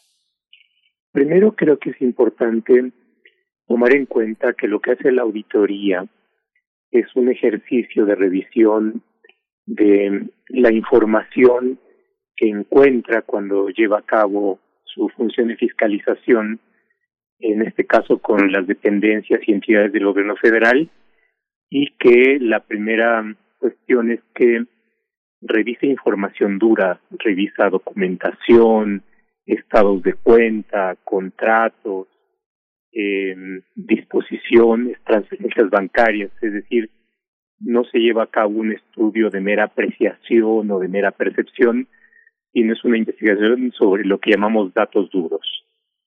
Y por supuesto lo hace a partir de técnicas eh, en auditoría eh, y por supuesto en aquello que presuponemos que la auditoría hace, que es un trabajo especializado, a partir de un personal calificado. Como toda actividad humana, por supuesto, es susceptible de error, pero creo que hay que tomar tanto eh, la información de una o de otra parte con pinzas y con cuidado. Creo que eso es el gran mérito del mecanismo de fiscalización que nos permite acceder a la información pública y, por supuesto, revisar la certeza o los posibles errores, que yo creo que también es posible que los haya. Ahora, en este momento lo que está haciendo la auditoría es dar informes sobre los avances de la revisión de la cuenta pública a la Cámara de Diputados. Y bueno, lo que está ahí son la información que encuentra en este momento y que por supuesto es posible de eh, que los entes fiscalizados puedan aclarar eh, determinada información, puedan proporcionar datos, puedan solventar las observaciones, en fin, entonces eh, eso es también parte del proceso natural de eh, el ciclo de rendición de cuentas. Entonces, esto es, esto es muy importante. Por supuesto, en un clima en donde hay tanta polarización, en donde cualquier cuestión que salga a la luz pública puede ser usado por en el contexto de del inicio de un proceso electoral en un clima de polarización, pues también es, es hasta cierto punto natural que se tomen estos datos en, otro sentido eh, para eh, golpear o para defenderse o para descalificar. Entonces eso es parte del contexto. Ahora, eh, independientemente de una u otra cuestión, lo cierto es que encontramos información relevante. Y independientemente de que sea aclarada, lo cual también es un proceso útil, sano, y que si hay errores, se, se reconozcan los errores y en todo caso se corrija. Lo cierto es que sí, si leemos eh, la información, yo estoy leyendo sobre todo el informe ejecutivo, y muestra que hay problemas en la nave y hay problemas en la conducción. Y por supuesto, eh, el hecho de que haya problemas eh, deriva eh, o debería derivar de una serie de eh, acciones. A ver, una de ellas es que un gobierno que está a dos años de haber iniciado, que le restan, bueno, dos años y fracción, que le resta la mayor parte de su gestión, eh, puede aprovechar esta información para corregir eh, los problemas administrativos, eh, para corregir el, rumbo, si es que solamente se trata de meras infracciones administrativas o errores administrativos, pero también, y esto es particularmente importante en un gobierno cuya bandera ha sido la del combate a la corrupción, que también ve hacia el interior de su administración para ubicar problemas de corrupción, porque yo creo que es altamente probable eh, que los haya, y, eh, y, y bueno, pues pueda actuar. Y, y lo inteligente de esto es que pueda actuar correctivamente y la corrección se da en que si hay eh, responsabilidades de servidores públicos, pues lleva a cabo las investigaciones y en su caso las sanciones y pueda llevar a cabo la recuperación de los recursos que se hayan distraído, desviado que hayan sido malversados y que por tanto, eh, digamos, sea consecuente y congruente con su propio ofrecimiento político. Me parece que esto es, es, muy importante. Y la otra cuestión que tampoco hay que perder de vista es que el informe de la auditoría no solamente tiene información sobre el gobierno federal, sino también tiene información sobre el gasto federalizado. Eh, las técnicas que usa la, auditoría en buena medida tienen que ver con muestreos. Hasta donde pude leer, en el caso del gobierno federal hizo un muestreo de algo así como el 36, 37%, pero en cambio en el caso del gasto federalizado, es decir, aquellos aquel dinero eh, federal que se destina a los estados y a los municipios es más del es aproximadamente el 90%.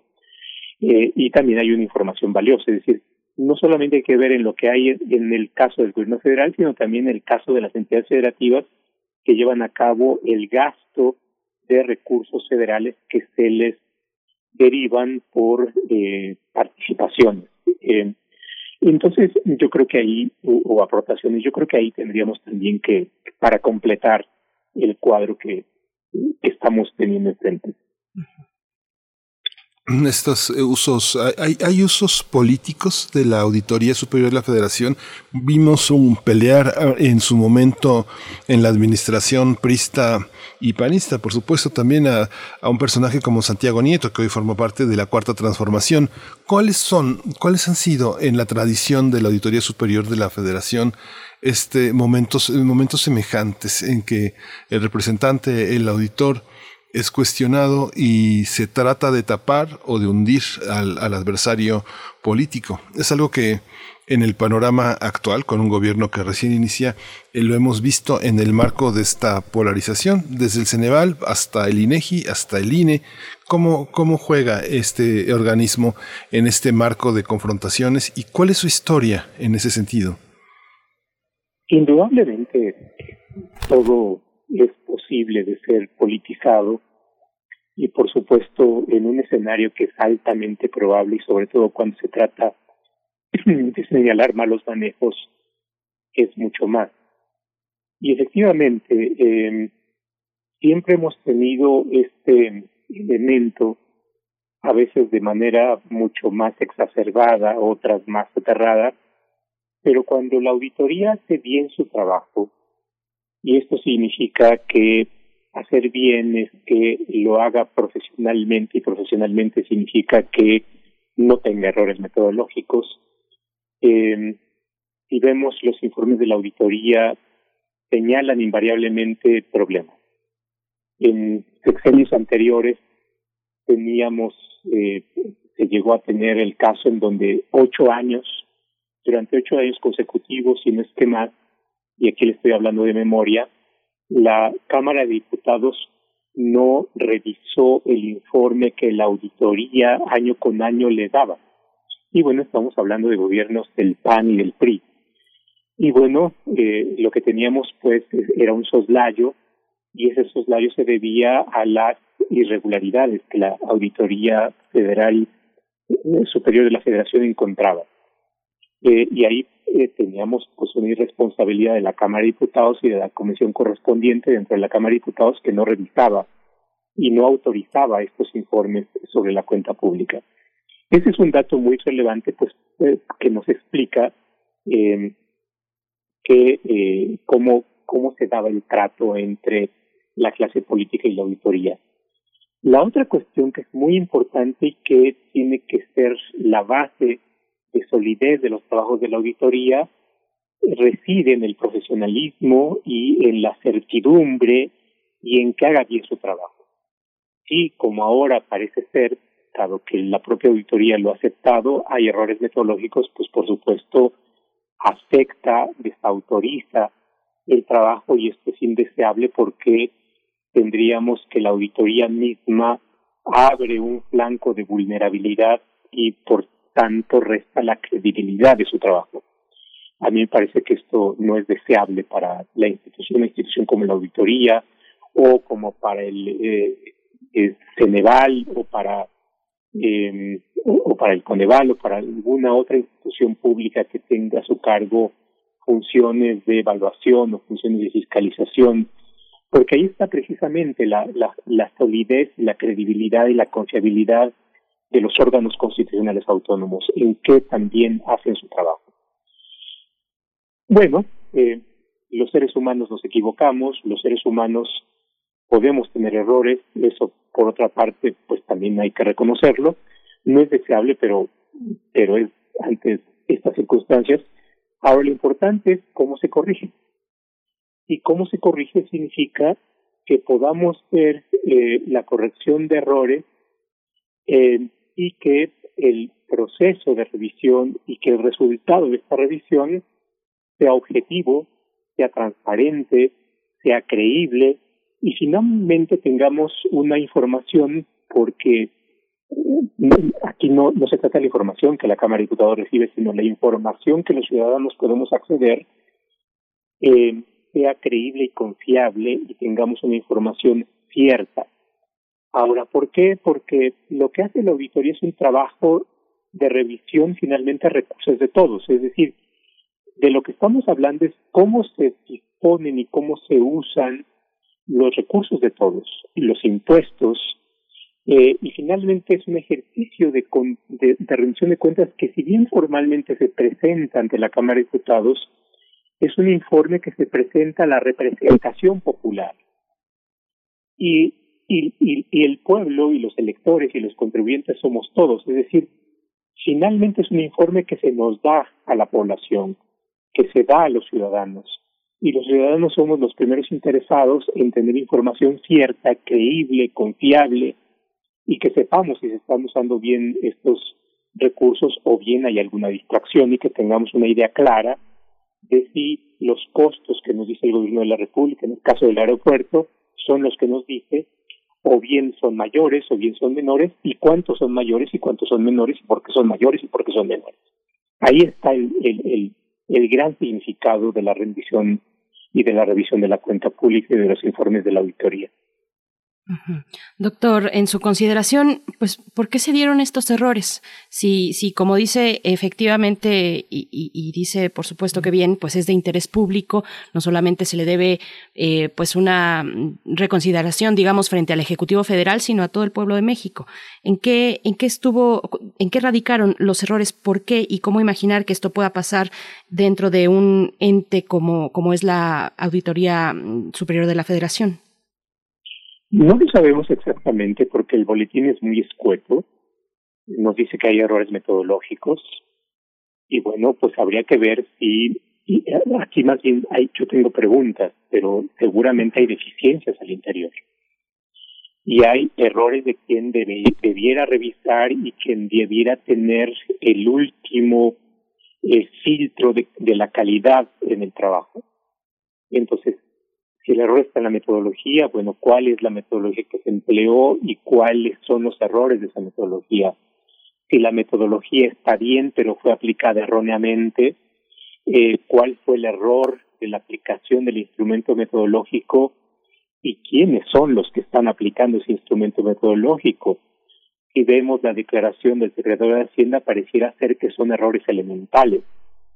Y si son errores elementales, pues entonces probablemente haya un, problema en la capacitación y en la eh, eh, en la formación profesional y en la selección del personal que está llevando a cabo esta esta revisión.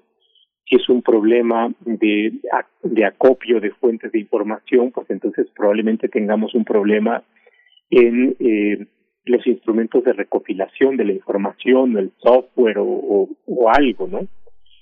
Pero yo diría que precisamente por la relevancia que hay en este ejercicio de rendición de cuentas, debieran explicarnos dónde está el error metodológico y quiénes son los responsables de este error metodológico. Pero eh, lo que sí podríamos, y ahí no hay lugar a duda, es, es que alguien cometió el error. Hay un error en alguna parte, alguien no leyó, alguien no acopió adecuadamente los datos, alguien no eh, aplicó correctamente la fórmula, alguien no, no aplicó correctamente la metodología. Entonces, eh, esto es parte de lo que también debiera explicarse y, y que no suceda, ¿no? Sí, es fuerte, es muy fuerte lo que sucede porque David Colmenares pues es un economista, es un economista aprobado, es, un hombre que está eh, frente a la Auditoría Superior de la Federación y que tiene una enorme experiencia y parte de lo que entró diciendo como área de oportunidad fue justamente cuestionar este José la, el gasto federalizado la falta de cumplimiento de la, de la normatividad, eh, la recuperación de recursos de los estados que ya cuando es 30 eh, de noviembre quieren ejercer y hacer eh, un libro de 5 millones de pesos mandándolo a hacer a Filipinas. O sea, es una parte que ha sido un duro golpe de la cuarta transformación a las economías tan desorganizadas, yo no diría, no podría decir ni siquiera corruptas, sino ineptas y desorganizadas, impunes en gran parte de los estados y municipios que tienen gasto federalizado y que ha sido gran parte de la de la CONAGO, del cuestionamiento de la CONAGO, de que sienten que se quedan sin, sin, sin caja chica cuando esos recursos eran no ejercidos y que han sido severamente cuestionados a partir del nombramiento de David Colmenares, ¿no? ¿O, tú, lo, tú lo percibes de otra manera, José Chopin? Eh, no, yo coincido con eso, por supuesto, y de ahí la importancia de la rendición de cuentas, de que sea una buena revisión de la cuenta pública. Ahora, eh, hasta donde hemos visto, eh, la objeción al informe tiene que ver con eh, la estimación del sobrecosto del aeropuerto. Pero el informe que rindió el auditor no es solamente el aeropuerto. Ese es uno de los casos especiales que está particularmente señalado en, en el informe que todos podemos acceder si, si nos metemos al portal de la auditoría. El informe tiene que ver con todo el ejercicio del 2019 y la totalidad del gasto público.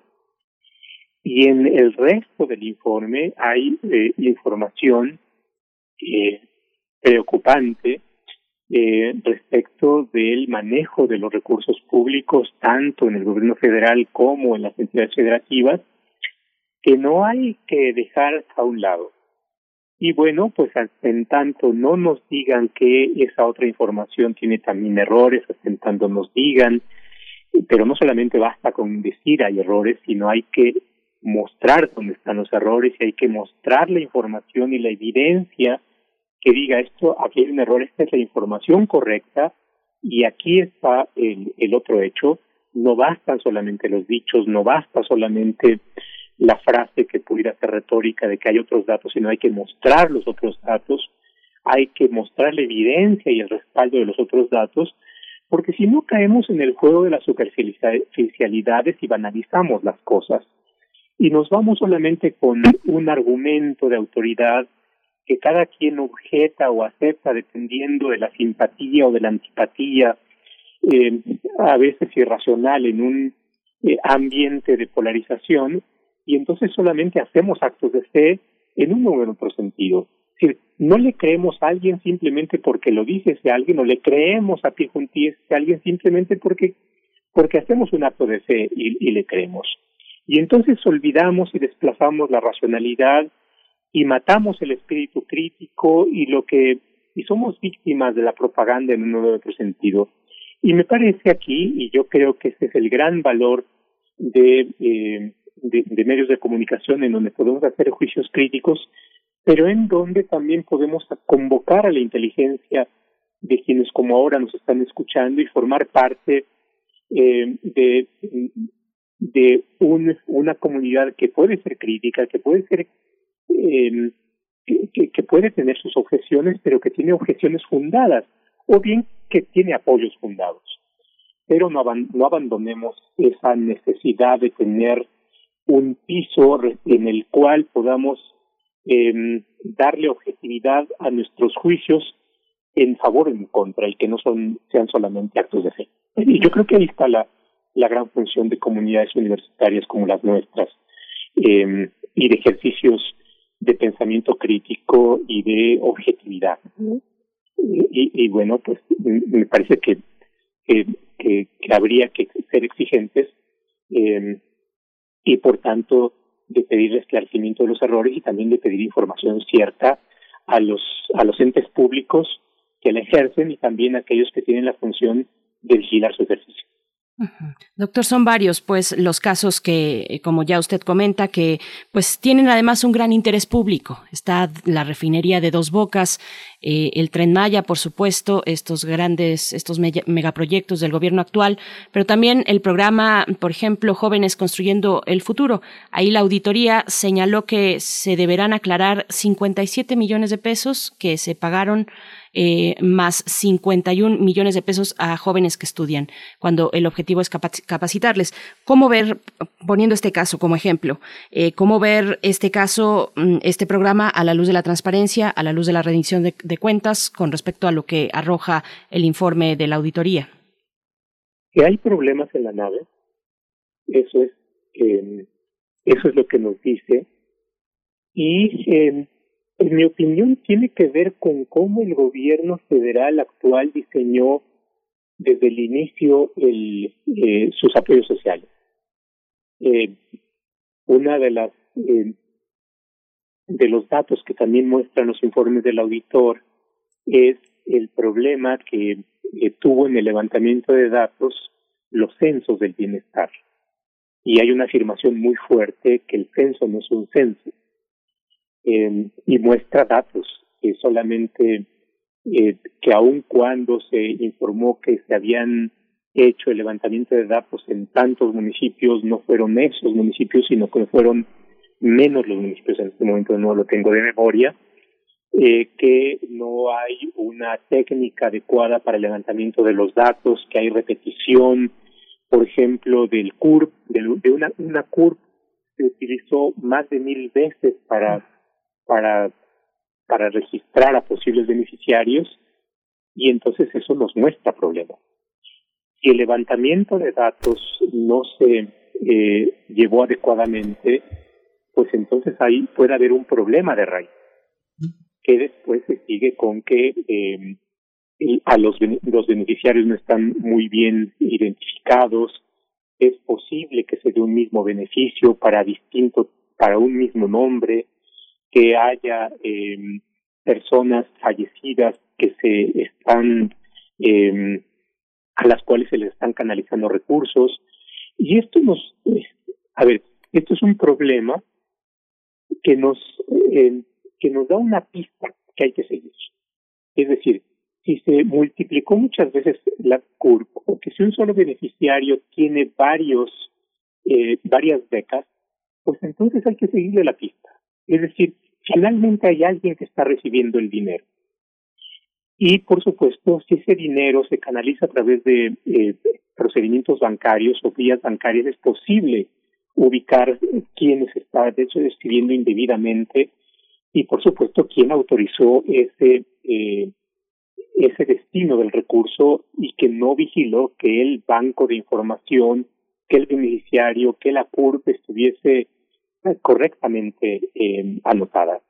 Entonces, eh, la gran utilidad de la, eh, del informe de la cuenta pública es que da elementos para que otras instituciones hagan su trabajo, para que la Secretaría de la Función Pública haga su trabajo de indagación, eh, de el financiamiento, de quienes autorizan, de cuáles son los programas que tienen problemas, de la Fiscalía General de la República, que también tendría que hacer el seguimiento de aquellas consignaciones que lleva a cabo la Auditoría Superior de la Federación y, por supuesto, del trabajo que tiene que seguir la auditoría a partir de la información que localiza. Una de las grandes eh, modificaciones eh, de la legislación en materia de corrupción es que eh, em, cuando se encuentran este tipo de irregularidades, ya no queda solamente en la Secretaría de la Función Pública el seguimiento de las investigaciones, sino que la auditoría puede presentar directamente eh, los expedientes ante los tribunales para que se lleve a cabo el esclarecimiento de las responsabilidades en el caso de faltas administrativas o puede presentar directamente ante la Fiscalía General de la República eh, los casos de irregularidades que impliquen posibles delitos penales, aunque aunque esto suene como una reiteración, eh, y por tanto la Fiscalía General de la República debe llevar una investigación. A veces eh, me da la impresión de que la Fiscalía piensa que debe llevársele, llevársele ya la investigación completa y bueno, no es así, la Fiscalía tiene que llevar a cabo investigación. Entonces, este es el otro elemento que tendríamos que, ir eh, siguiendo. Eh, habrá que ver, eh, una vez que se consolide la información y que se lleve a cabo ya el informe integrado eh, incluyendo estas aclaraciones, cuál es el resultado de, y por supuesto, eh, ver cuáles son los otros pasos que vienen. Esta historia no termina ahí. No, no termina. Y justamente hace, en 2019, eh, eh, David de Colmenares Páramo se reunió, se reunió con el, eh, con la gente del Instituto de, de, Contaduría Pública. Es una entrevista, es una reunión muy técnica que ellos transcribieron, pero justamente esto que señalas, José Roldán Chopa, tiene que ver también con inoperancia, inexperiencia también, porque lo que muestra Colmenares es que muestra cómo, cómo se realizó la estafa maestra. La parte técnica de que aquí se repite un CURP, pero en la red de la estafa maestra que saltó los, las reglas de la Auditoría Superior de la Federación, pues es algo que, que, nos sirve muchísimo de ejemplo. Pero pues ya, ya, ya continuaremos. Te agradecemos muchísimo esta mañana, José Rodán Chopa, como siempre, tu, tu generosidad, tu, tu actitud de, de, de, iluminar estas zonas tan complejas de la economía pública y de la, y de la ciencia política que finalmente tiene que ver en cómo desde la política se ejerce el patrimonio de todos los mexicanos. Muchas gracias, eh, de José Rodán Chopa. Muchas gracias a ustedes y, y encantado cuando, cuando ustedes lo requieran. Muchas gracias, doctor José Roldán Chopa. Pues sí, será, esperemos pronto cuando ya la Auditoría Superior de la Federación pues dé a conocer eh, y ya cuente con mayores elementos. están en estos momentos pues eh, una extensa revisión, supongo yo, dará a conocer el resultado ya final de la revisión de la auditoría y con respecto al caso del aeropuerto de Texcoco. Vamos a ir con música. Por el momento vamos a hacer una pausa musical a cargo de Rabalero. No me cortes el, el bonsai, es la canción.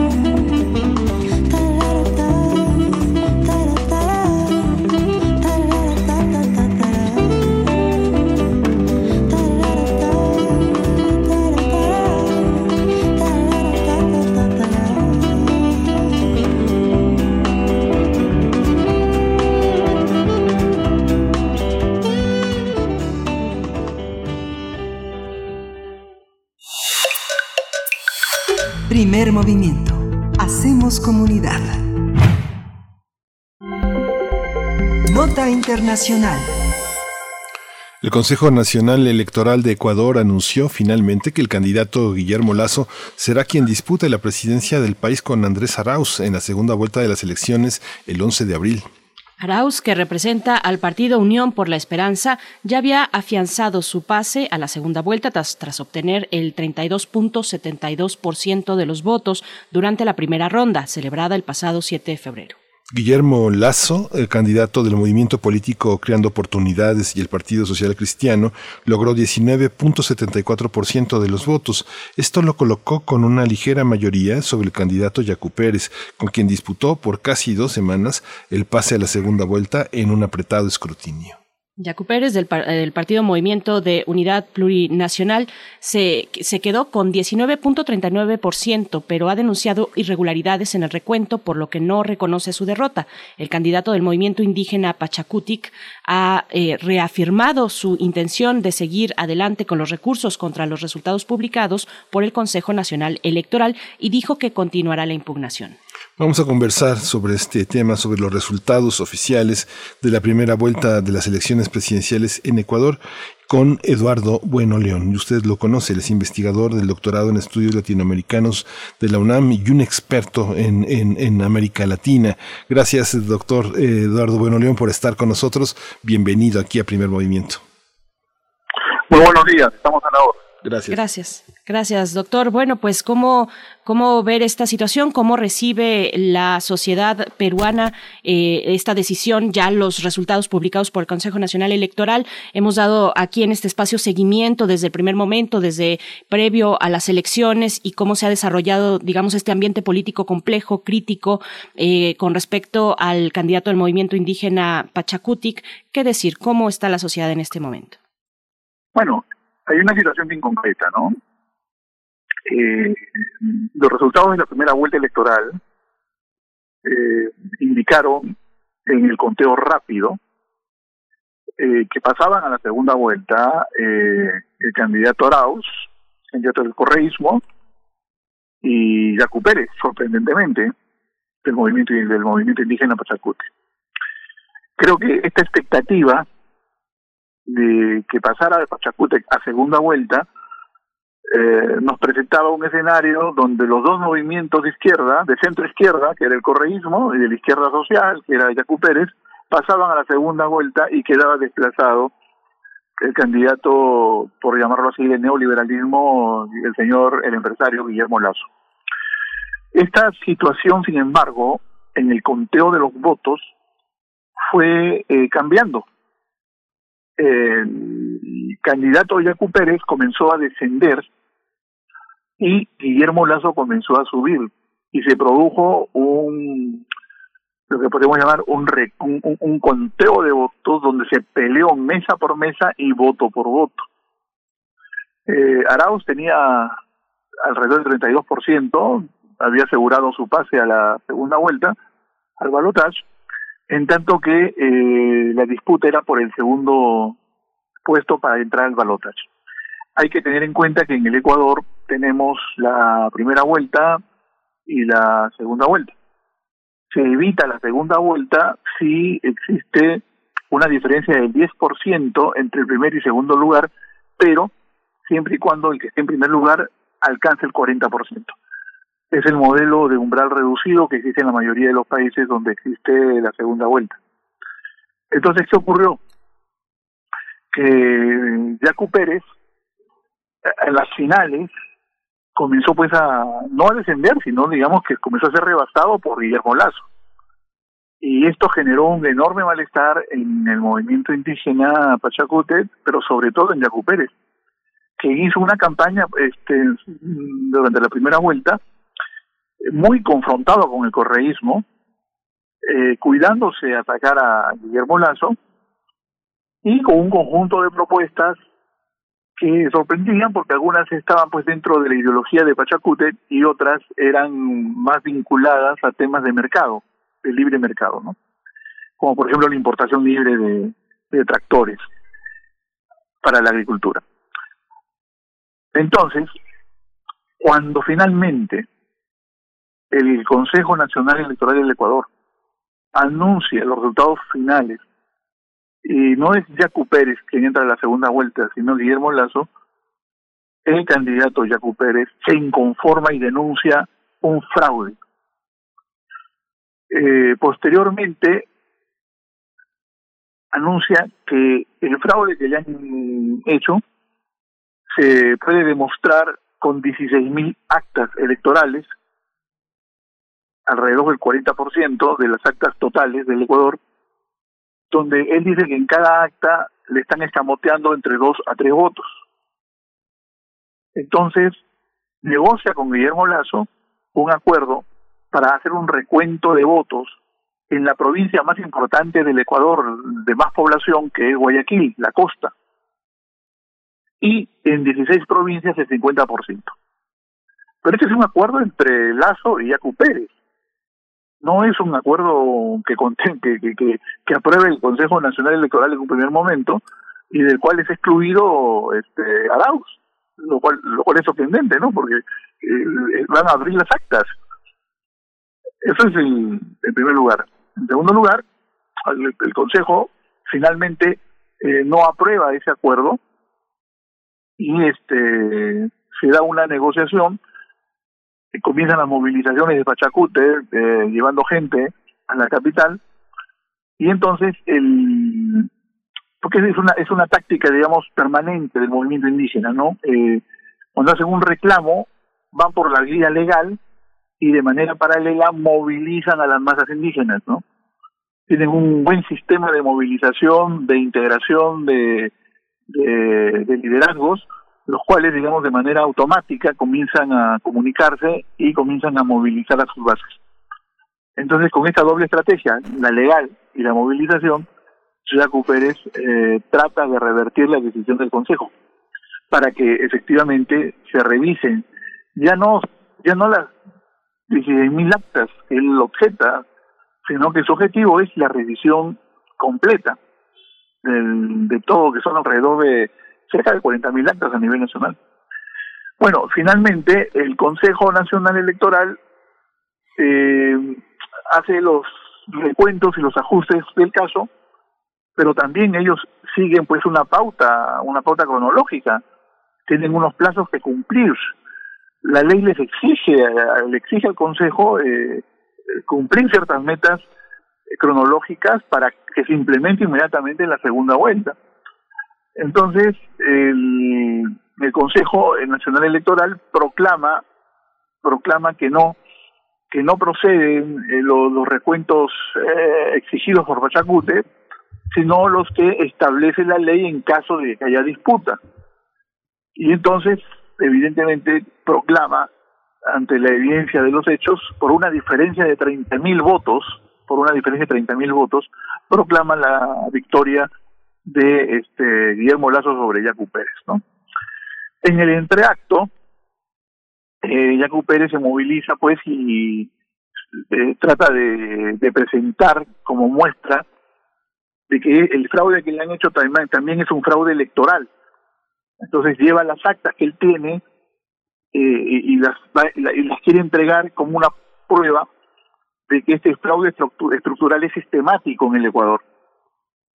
Eh, presentan denuncias ante la Fiscalía y la Contraloría. Y sorprendentemente la Fiscalía y la Contraloría eh, solicitan al Consejo Electoral el acceso a la base de datos no y una investigación sobre lo que está ocurriendo no con esta tesis del fraude eh, estructural.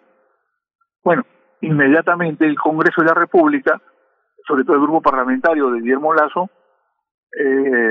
objeta todo esto indica de que se está produciendo una intervención en mitad del proceso electoral y eso no es posible, y al mismo tiempo Arauz comparte ese criterio, en el sentido de que ya el proceso electoral está en marcha, ya se proclamaron los resultados y no tiene sentido que esté eh, la Fiscalía y la Contraloría tratando de intervenir sobre esos resultados. En todo caso, eso, eso es posible, pero después, cuando acabe el proceso electoral, no antes. Entonces, existe una instancia, que es el, Consejo, el, que es la instancia de contencioso electoral, donde las decisiones del Consejo Nacional Electoral han sido eh, impugnadas por Jaco Pérez. Digamos que es el último escenario legal que le queda para poder pelear este asunto, ¿no? Esa es la situación en estos momentos. Pero eh, si nos atenemos a lo que dicen las leyes electorales, a lo que ha sido la pauta y la norma en el Ecuador durante las coyunturas electorales, yo creo que ya la situación está definida en términos de dos vueltas entre Guillermo Lazo y este el candidato Arauz, Andrés Arauz. O sea, entre el correísmo, ¿no? Y lo que podríamos llamar el candidato conservador neoliberal. Bueno, entonces Yacu Pérez se queda en un tercer lugar, seguramente va a seguir con sus movilizaciones, va a seguir con sus con sus este rituales de protesta y eh, se inicia un periodo también de negociación acerca de los apoyos y las alianzas. Entonces, vemos que Andrés Arauz, que es el candidato del correísmo, hace dos semanas planteó una alianza arcoíris entre Pachacute y e Izquierda. Ah, se fue. Mm, sí, se fue la comunicación, perdimos la comunicación con el doctor Eduardo Bueno León, lo regresamos allá a cabina para que nos eh, para que podamos eh, reanudar esta conversación que nos está pues dando este recuento de lo que ha pasado y de viene también lo interesante en qué punto pues se encuentra el movimiento que encabeza Jacu Pérez y hacia dónde se se moverá este mismo en este momento pues de una sociedad politizada una sociedad eh, polarizada con las elecciones ya frente en el futuro el próximo 11 de abril Doctor, ¿ya estará por aquí? Doctor Eduardo Bueno. Sí. A ver, a ver si lo podemos escuchar. Le continúe, por favor, doctor. ¿Cómo no? Gracias, ahí ya está. Sí, sí, ya está, perfecto. Gracias. Ya, muy bien. Sí, entonces ahora lo que tenemos es un periodo de negociaciones y el candidato Arauz pues ha convocado una coalición con Izquierda Democrática y el movimiento, y el movimiento Pachacute, ¿no? Eh, Izquierda Democrática es el partido del expresidente Rodrigo Borja, la socialdemocracia ecuatoriana, y sorprendió también, es otro de los fenómenos electorales, porque es un partido que en los últimos 20 años realmente quedó en una situación muy marginal. Pero con el actual candidato Herbaz y con una muy interesante campaña en medios electrónicos, eh, consiguió consiguió este el, el cuarto lugar, ¿no? Con un 16%, ¿eh? Si la elección hubiese demorado dos, tres semanas más, posiblemente Herbaz hubiese dado una sorpresa, incluso para la segunda vuelta. Bueno, entonces ese es un poquito el, el, el, tema, esa coalición yo la veo un poco difícil que se pueda armar, dado que Pachacute este es eh, un, un, gran sector del movimiento Pachacute es anticorreísta, sobre todo a nivel de sus dirigentes. A nivel de bases no, ¿eh? a nivel de bases creo que hay una eh, hay mucha pluralidad y, y no necesariamente las bases de Pachacute siguen la línea de sus dirigentes. eh, pero también este Herbaz eh, que es un hombre que aunque su partido sea izquierda democrática y es socialdemócrata el partido, creo que Herbaz responde más a un perfil de centro derecha. Lo, y además también tiene un discurso de confrontación contra el correísmo.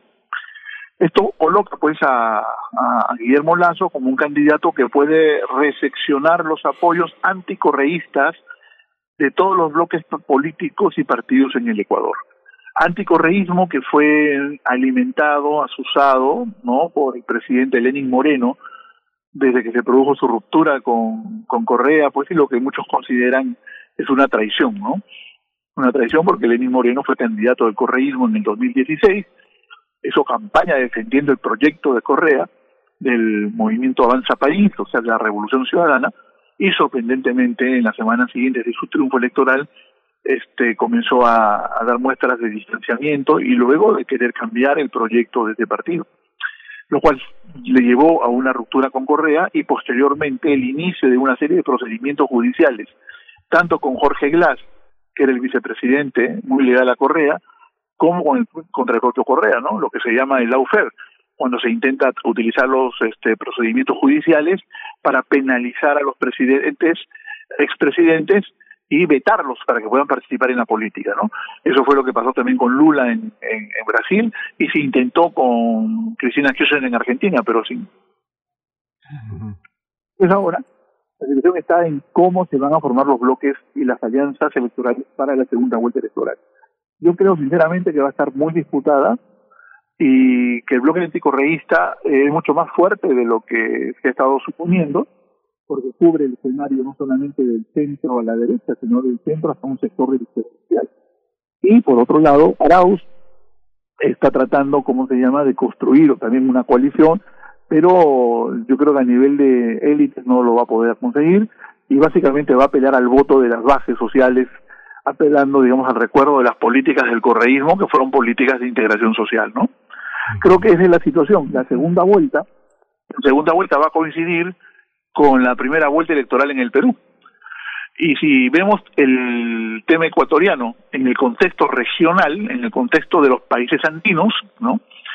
Hemos observado que pues obviamente hay un cambio de la tendencia de, de los gobiernos provisionalmente neoliberales que se instalaron, ¿no? Y un giro hacia la izquierda, ¿no? Eso lo vimos en el plebiscito en Chile, ¿no? Cuando se rechazó la constitución pinochetista, el triunfo de Arce, Luis Arce, en Bolivia, ¿no? Muy evidentemente, eh, los buenos pronósticos electorales para Verónica Mendoza en el caso peruano, ¿no? El triunfo de Arauz en primera vuelta eh, y una posición estratégica para pasar a la segunda vuelta.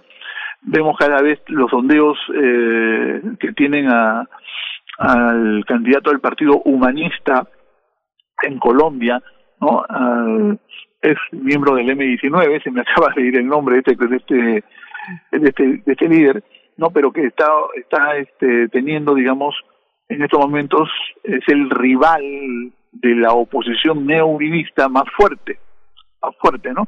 Entonces, vemos que hay un, un giro, un giro eh, hacia hacia la, yo no diría a la izquierda como tal, sino a un centro izquierda, a un centro izquierda que está tratando de darle continuidad al modelo post-neoliberal, pero sin caer en los errores de los gobiernos anteriores, o sea, los de Correa, por ejemplo, de Evo Morales, ¿no? En el sentido de que eh, hay algunas políticas que no pueden ser tan tan estrictas y, y, y donde además coaliciones y las alianzas son mucho más complejas de las que se plantearon en un primer momento. Posiblemente, posiblemente eh, en una lógica más más de, de construir una economía mixta, una economía mixta y una economía y una economía que atienda el tema de la pandemia, ¿no? Ahorita la prioridad es la pandemia y la reconstrucción económica y eso implica que los gobiernos de centro izquierda que puedan surgir en, los países andinos sean más pragmáticos, ¿no? Bueno, ese creo yo que es un poquito el contexto, el contexto creo que en lo de Ecuador y de Perú el 11 de, el 11 de abril eh, va a ser fundamental, ¿no? Porque si se confirma el triunfo de Arauz y el pase de, Verónica Mendoza a la segunda vuelta en el Perú, pues entonces el giro hacia la izquierda creo que es definitivo, ¿no? Y el siguiente escenario sería en junio, donde Verónica Mendoza en Perú enfrentaría al, candidato del centro derecha, el que resulte el, que resulte en la segunda vuelta, ¿no? Creo que estamos asistiendo, pues entonces a a un cambio de ciclo y lo que ocurre en Ecuador y lo que ocurre en, en Perú va a ser bastante interesante con respecto a este cambio de tendencia a nivel de la región y eso es algo que favorece también incluso al presidente López Obrador en México, ¿no? Porque si en los países andinos hay un giro de centro izquierda, pues entonces eh, la política de alianzas de, de, México con respecto a Sudamérica, como se acaba de confirmar con la visita del presidente Fernández a, a México, podría ampliarse, ¿no? Y, creo que eso también está, eh, lo declaró en algún momento el presidente López Obrador cuando dijo que estaban atentos a lo que estaba ocurriendo en los países andinos, ¿no? Una, Un giro de centro izquierda, que básicamente él, él lo lee como eh, un post-neoliberalismo, ¿no? que coincide pues con su política de crítica al neoliberalismo en el caso mexicano. Sí, pues doctor Eduardo Bueno León, le agradecemos mucho esta, esta claridad y este mapa que predice para lo que queda de este, de este año, que anticipa en su organización y en su legibilidad. Muchas gracias, pues seguimos al habla porque este proceso es muy interesante y sobre todo que también inicia con una nueva administración de los Estados Unidos, con una organización de Estados americanos que ya veremos cómo se define al respecto. Muchas gracias, muchas gracias por su saber y por compartirlo. Este, gracias. Sí, Sí, solamente para decir que eh, en Colombia era Gustavo Petro. Gustavo Petro, exacto, sí. Gustavo Petro. como no, sí, muy popular. Bueno, muchísimas gracias. ¿eh? A usted, doctor. Gracias, doctor. Bueno, León, eh, bueno, también es que nos da un repaso, que lástima que se nos viene el tiempo encima, pero nos estaba dando un repaso regional del panorama político y, y, bueno, encuadrarlo también, enmarcarlo en la visita del presidente de Argentina, Alberto Fernández. Fue muy interesante verlo en el ejercicio de comunicación de la conferencia matutina del presidente López Obrador el día de ayer. Yo entiendo como que se delinean dos polos de Argentina y de México eh, para dotar, o al menos eso se dejaba ver en los discursos, para dotar, dotar de vacunas a las, las vacunas que las y los latinoamericanos requerimos. Era una de las frases que saltaban por ahí, pero bueno, se nos acabó el tiempo de esta hora. Nos vamos a ir al corte, querido Miguel Ángel. Sí, nos vamos, decimos hasta mañana a la radio Nicolaita. Nos escuchamos de 8 a 9 de la mañana. Quédese aquí en Radio NAM, regrese a primer movimiento. Síguenos en redes sociales. Encuéntranos en Facebook como Primer Movimiento y en Twitter como arroba PMovimiento Comunidad.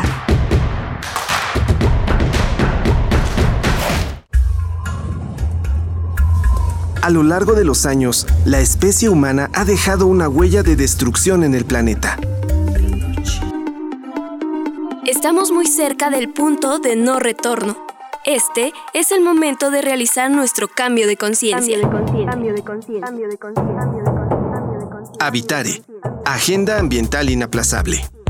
Te invitamos a escuchar las labores que hacen nuestras científicas y científicos para tratar de salvar nuestra casa. Y las recomendaciones para que desde tu trinchera ayudes a cuidar el ambiente. Todos los lunes a las 16 horas, por el 96.1 de FM. Radio UNAM. Experiencia Sonora.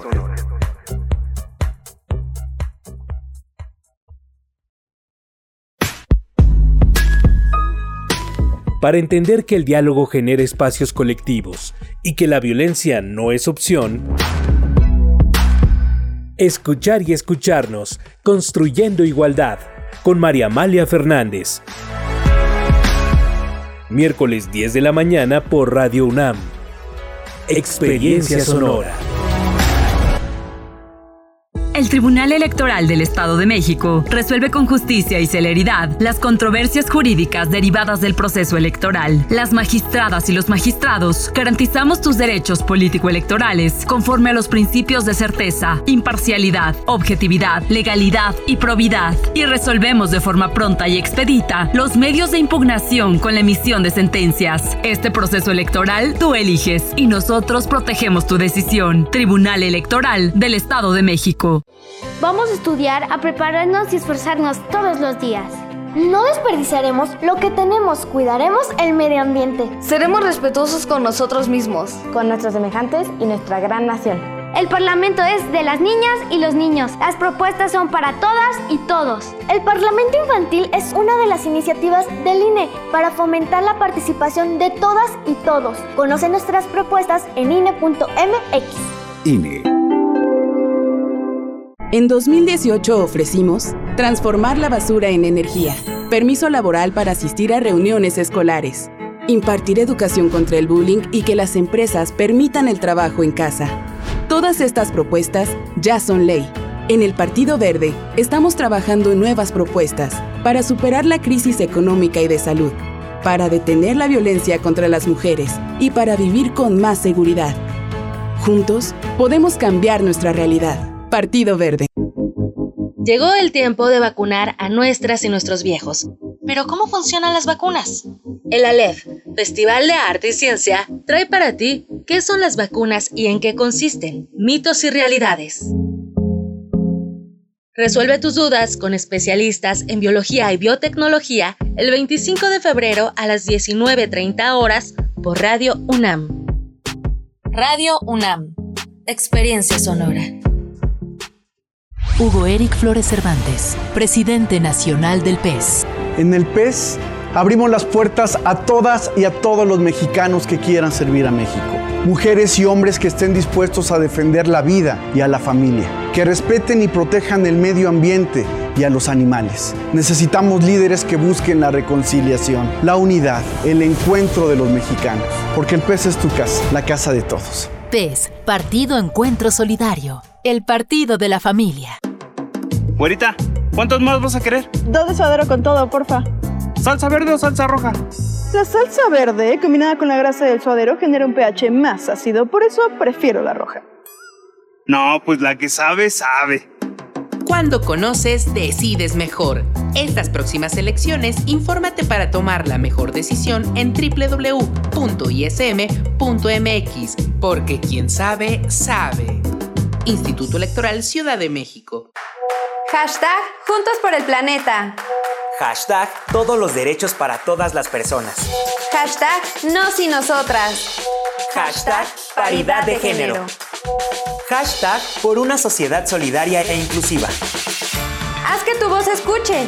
Participa. Toma tu cubrebocas y sal a votar. Elige a quien te representa. Este 6 de junio, hashtag Mi voto sale y vale. INE.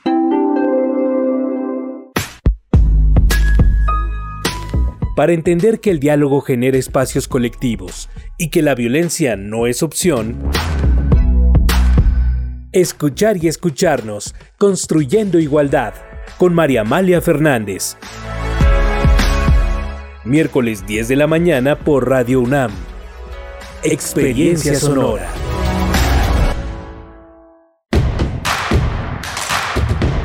Encuentra la música de primer movimiento día a día en el Spotify de Radio UNAM y agréganos a tus favoritos.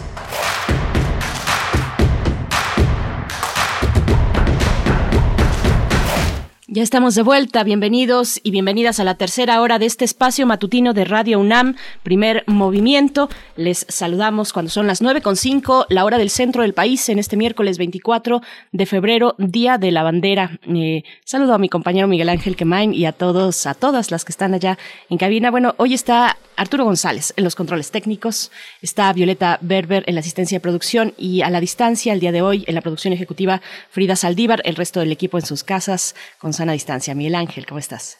Muy bien, dice Camacho. Es que no dejamos de estar este, interactuando en nuestro chat, que nos ponemos como estamos a ciegas, como trabajamos cada quien a distancia. No somos como los grandes grupos de rock como Roger Waters, que hace sus grandes conciertos con sus grandes músicos este, a distancia, pero casi, casi, casi estamos en ese nivel eh, jugando compartiendo muchas cosas.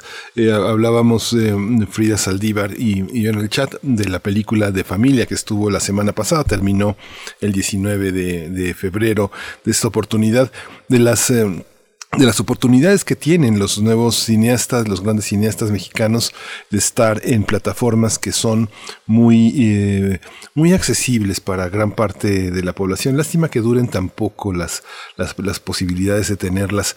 Deberían de generarse un, un, espacio como el que tenemos en Radio UNAM, donde el patrimonio, lo que hacemos todos los días para todos, se queda incluso cuando ya no estemos, cuando ya mucha gente no se acuerde ni de nosotros se acordará de lo que está en los acervos de Radio UNAM, como lo hacemos en estos más de 80 años de esta radiodifusora que tiene una gran memoria y un gran patrimonio para todos, ¿no?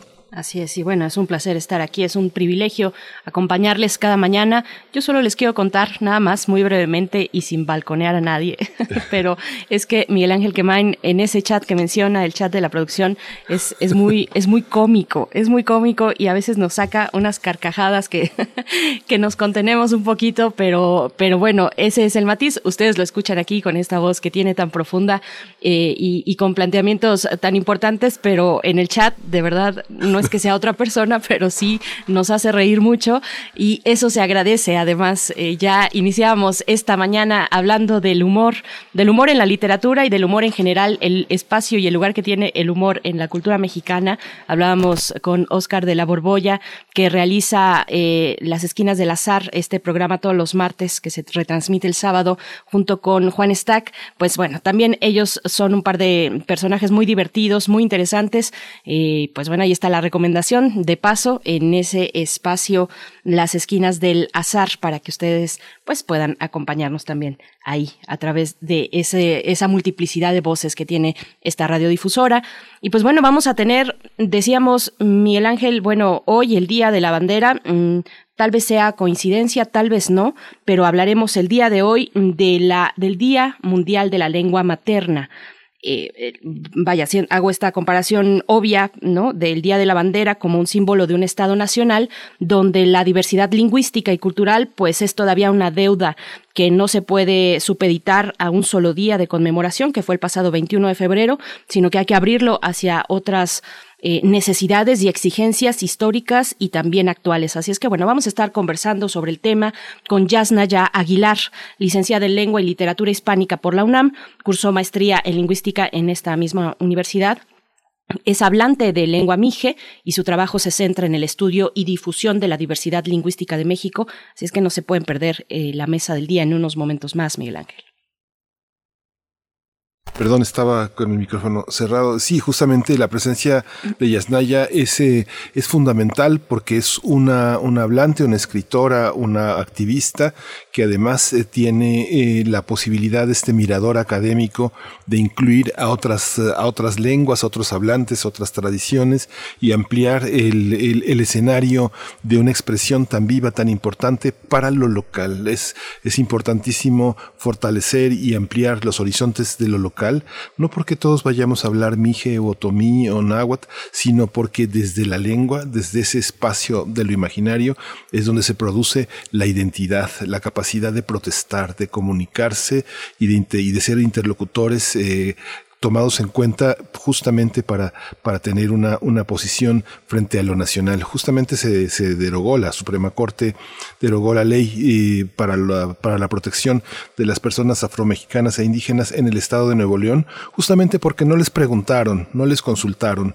Y eso es eh, verdaderamente una omisión muy grave en un momento en el que tratamos de construir todos, todos un diálogo, un diálogo por la nación. ¿no? Así es, pues bueno, ya como pueden ver, nos surge llegar a ese momento de la mesa y tener eh, como invitada muy especial a Yasnaya Aguilar. Así es que para que esto ocurra, nos vamos antes con la poesía necesaria, Miguel Ángel. Vámonos. Vamos. Primer movimiento. Hacemos comunidad. Es hora de Poesía Necesaria. Bien, pues me voy con una breve mm, descripción de nuestra poeta de esta mañana, Cristina Rivera Garza. es, escritora, escritora mexicana, no solamente de poesía. Eh, ella tiene 56 años, esta maulipeca, catedrática del Colegio de Artes Liberales y Ciencias Sociales de la Universidad de Houston y pues bueno, galardonada con distintos reconocimientos como el Premio Sor Juana Inés de la Cruz en 2001 y particularmente reconocida eh, por su obra Nadie me verá llorar. Vamos en esta, la selección poética de esta mañana. Eh, se titula Música de Fondo de Cristina Rivera Garza. Así es que vamos con la poesía. Música de fondo. A veces se quitaban la piel y la colgaban de los tendederos. Eso sucedía las mañanas en que amanecían exhaustas, las mañanas en que estaban a punto de decir no aguanto más. Y la piel ondeaba de cara a la luz más preciada, y la piel se mecía en los brazos del viento, que son los brazos de nadie, como si no existiera en realidad ninguna razón para morir, olorosa a tacto y a pólvora y a flores de plástico, y también a limón. La piel mostraba sus cicatrices con esa indiferencia que frecuentemente se confunde con el orgullo. Era un cuadro de aspiración bucólica y de belleza naif, si no hubiera sabido que, que eran sus pieles, sus pieles en esas mañanas en que estaban muy cerca de sumergirse, habría podido pensar que se trataba de un spot televisivo al que solo le faltaba la música de violines y de hachas.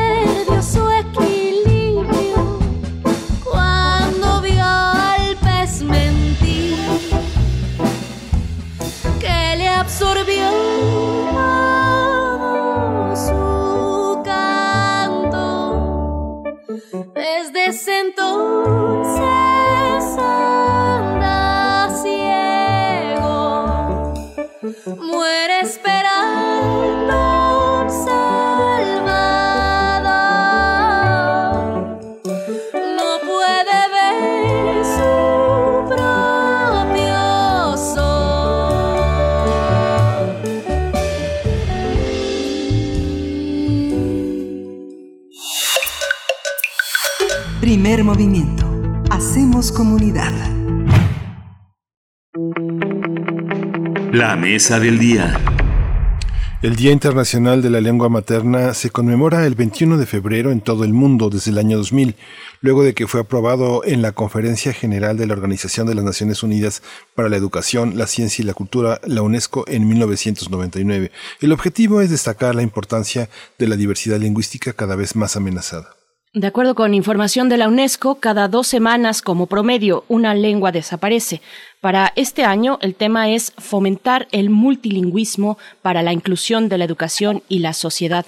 Para la UNESCO, la educación basada en la primera lengua o la lengua materna debe empezar desde los primeros años de escolaridad, ya que la atención y la educación de la primera infancia son el fundamento del aprendizaje. En México, en el marco del Día Internacional de la Lengua Materna, el Instituto Nacional de Lenguas Indígenas lanzó una convocatoria para la creación de cómic, historieta y novela gráfica en idiomas originarios. Juan Gregorio Regino, director general del INALI, dijo que es importante abrir espacios para las 68 lenguas indígenas que existen en el país. Vamos a conversar esta mañana sobre la lengua materna eh, a propósito del Día Internacional eh, en todo el mundo y nos acompaña ya a través de la línea Yasnaya Aguilar. Ella es licenciada en Lengua y Literatura Hispánicas por la UNAM, cursó la maestría de Lingüística en esta misma universidad y es hablante de lengua mije. Su trabajo se centra en el estudio y difusión de la diversidad lingüística de México. Yasnaya Aguilar, bienvenida, qué gusto poder conversar contigo esta mañana. ¿Cómo estás? Hola, buenos días. Muchísimas gracias por la invitación. Eh, Dios cucuye y bueno, un saludo a todo el, a todo el auditorio. Sí, comentábamos, eh, gracias Yasnaya, comentábamos, eh, nos preguntábamos, eh, Berenice eh, y, y, tu servidor, ¿qué es la lengua materna? Fíjate que hay un, este, Basilis Alexakis es un escritor griego que publica en francés y ya decidió escribir prácticamente sus novelas en francés. Y alguna vez le preguntaba, esto no significa una pérdida de la lengua materna y él me contestó, no, no, mi, lengua materna solo tengo que descolgar el teléfono, llamar a mi mamá y la lengua materna continúa. ¿Qué es la lengua materna para ti? Bueno, la lengua materna es que muchas veces se confunde con lengua indígena y no, no son sinónimos. La lengua materna o lenguas maternas son las primeras que adquirimos en la infancia y no tampoco es la lengua de la madre, es decir, sino la primera lengua que por diferentes circunstancias, sobre todo donde nos tocó nacer, adquirimos. Ajá, puede ser una o puede ser dos. Hay personas que son bilingües de cuna que, que tienen más de una lengua materna, que son las primeras que se adquieren en la infancia. Uh -huh. eh, Yasnaya, bueno, fíjate que antes de, convers de, conversar contigo, de presentarte en el segmento pasado, hablábamos de la coincidencia o no, tal vez no, y a propósito de este día que es el Día de la Bandera, de la bandera que es un símbolo, que es uno de los grandes símbolos del Estado Nacional, eh, y, y pare parece, parece coincidencia, pero no, pero no lo es, o casualidad. Eh, ¿Cómo ¿Cómo tener una mirada crítica, Yasnaya, con respecto a la pluralidad cultural y lingüística, sin, sin caer en el cliché de un día especial para celebrar, para conmemorar y el resto de los días del año, pues simplemente no nos asomamos en el tema? Eh, ¿cómo, ¿Cómo ser críticos frente a esta cuestión, Yasnaya? Eh, yo creo que es eh, muy importante porque es urgente, es una tarea urgente. Si las lenguas, como lo dijiste en la introducción, pues están perdiéndose a un ritmo súper, muy, muy acelerado. Entonces es una tarea urgente que se tiene que tomar virajes en las políticas. Digamos, si pensamos que el Estado tiene un interés, como parece decir siempre en estas fechas con los eventos que organiza, es que entonces tendría que estar haciendo un viraje fuerte, un viraje radical que amerita la urgencia de la situación, pero eh, pues por el contrario no, es decir, el Estado sigue actuando de manera multilingüe y no toma las medidas mínimas necesarias para eh, poder eh, hacer frente a esta situación. Entonces, de ahí que derivamos que no hay un interés, eh, digamos, genuino en que esta situación cambie. Al contrario, por ejemplo, el Instituto Nacional de Lenguas Indígenas ha tenido recortes que muy graves a su presupuesto. Esto en cuanto a las políticas públicas. Entonces, los festejos, las celebraciones de la diversidad solo son enunciativas. ¿Para qué sirve, digamos, tener el desarrollo de una lengua indígena si hay otros grupos indígenas que solo hablan la propia y el español?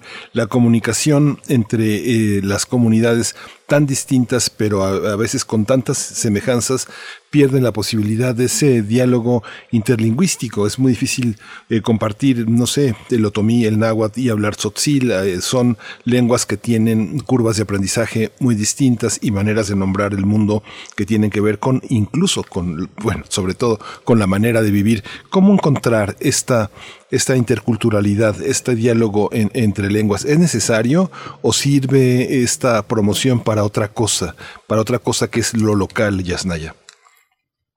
Entonces es una falsa disyuntiva que es muy socorrida en, este, en, las personas que, que argumentan sobre estos temas. Bueno, uno tenemos que comenzar por decir que para qué sirve la diversidad es porque ya existe, es decir, hay mucha gente cuya lengua materna son estas lenguas y que eh, pues las utilizan. Es decir, eh, no, es posible utilizar o estaríamos a favor de usar violencias para que las dejen de hablar. O sea, ya son útiles porque les son útiles a las personas que las hablan. Son sus medios de pensamiento y comunicación. Eh, por otro lado, esta diversidad siempre ha existido en la historia de la humanidad, es decir, la, la diversidad de lenguas no estorba a la comunicación interlingüística. Para eso existen algo que se llaman lenguas francas o lenguas vehiculares, que han existido siempre. Por ejemplo, durante, la época virreinal, el náhuatl era una lengua vehicular, una lengua que permitía la, comunicación entre otras lenguas. Y el hecho de que hubiera una lengua franca, como lo fue el latín, lo fue el francés, ahora es el inglés y al parecer pronto el chino mandarín, no impide o no hace que eh, otras lenguas mueran. Es decir, ¿por qué? Porque el cerebro humano permite que yo pueda aprender más de una lengua. No tengo que elegir entre mi lengua y otras lenguas, sino que puedo elegir, eh, puedo aprender ambas. Es una falsa disyuntiva. Por otro lado, eh, siempre se ha dicho que nuestras lenguas se circunscriben a lo local y eso es una, una, una falsedad. Es decir, en todas las lenguas se puede hablar de todo el universo de lo que sea. De, yo puedo hablar en Mije de la historia de Japón, puedo hablar de tecnología, puedo hablar de, de lo que sea. Es como pensar que cuando no existían ciertos em, elementos tecnológicos, pues no existían las palabras en español y entonces no se puede. Hay mecanismos de innovación léxica que lo permiten. Por otro lado, creo que los pueblos indígenas hemos dado una lección de, em, de interculturalidad. La mayoría hablamos, eh, somos al menos bilingües, mientras que ahora la mayoría de la población es monolingüe en español, desgraciadamente. Eh, hace un momento mencionabas la palabra radical para describir eh, la situación inicial. ¿Es un acto de radicalidad y por qué practicar una lengua, la lengua indígena o las lenguas indígenas en este país, Yasnaya?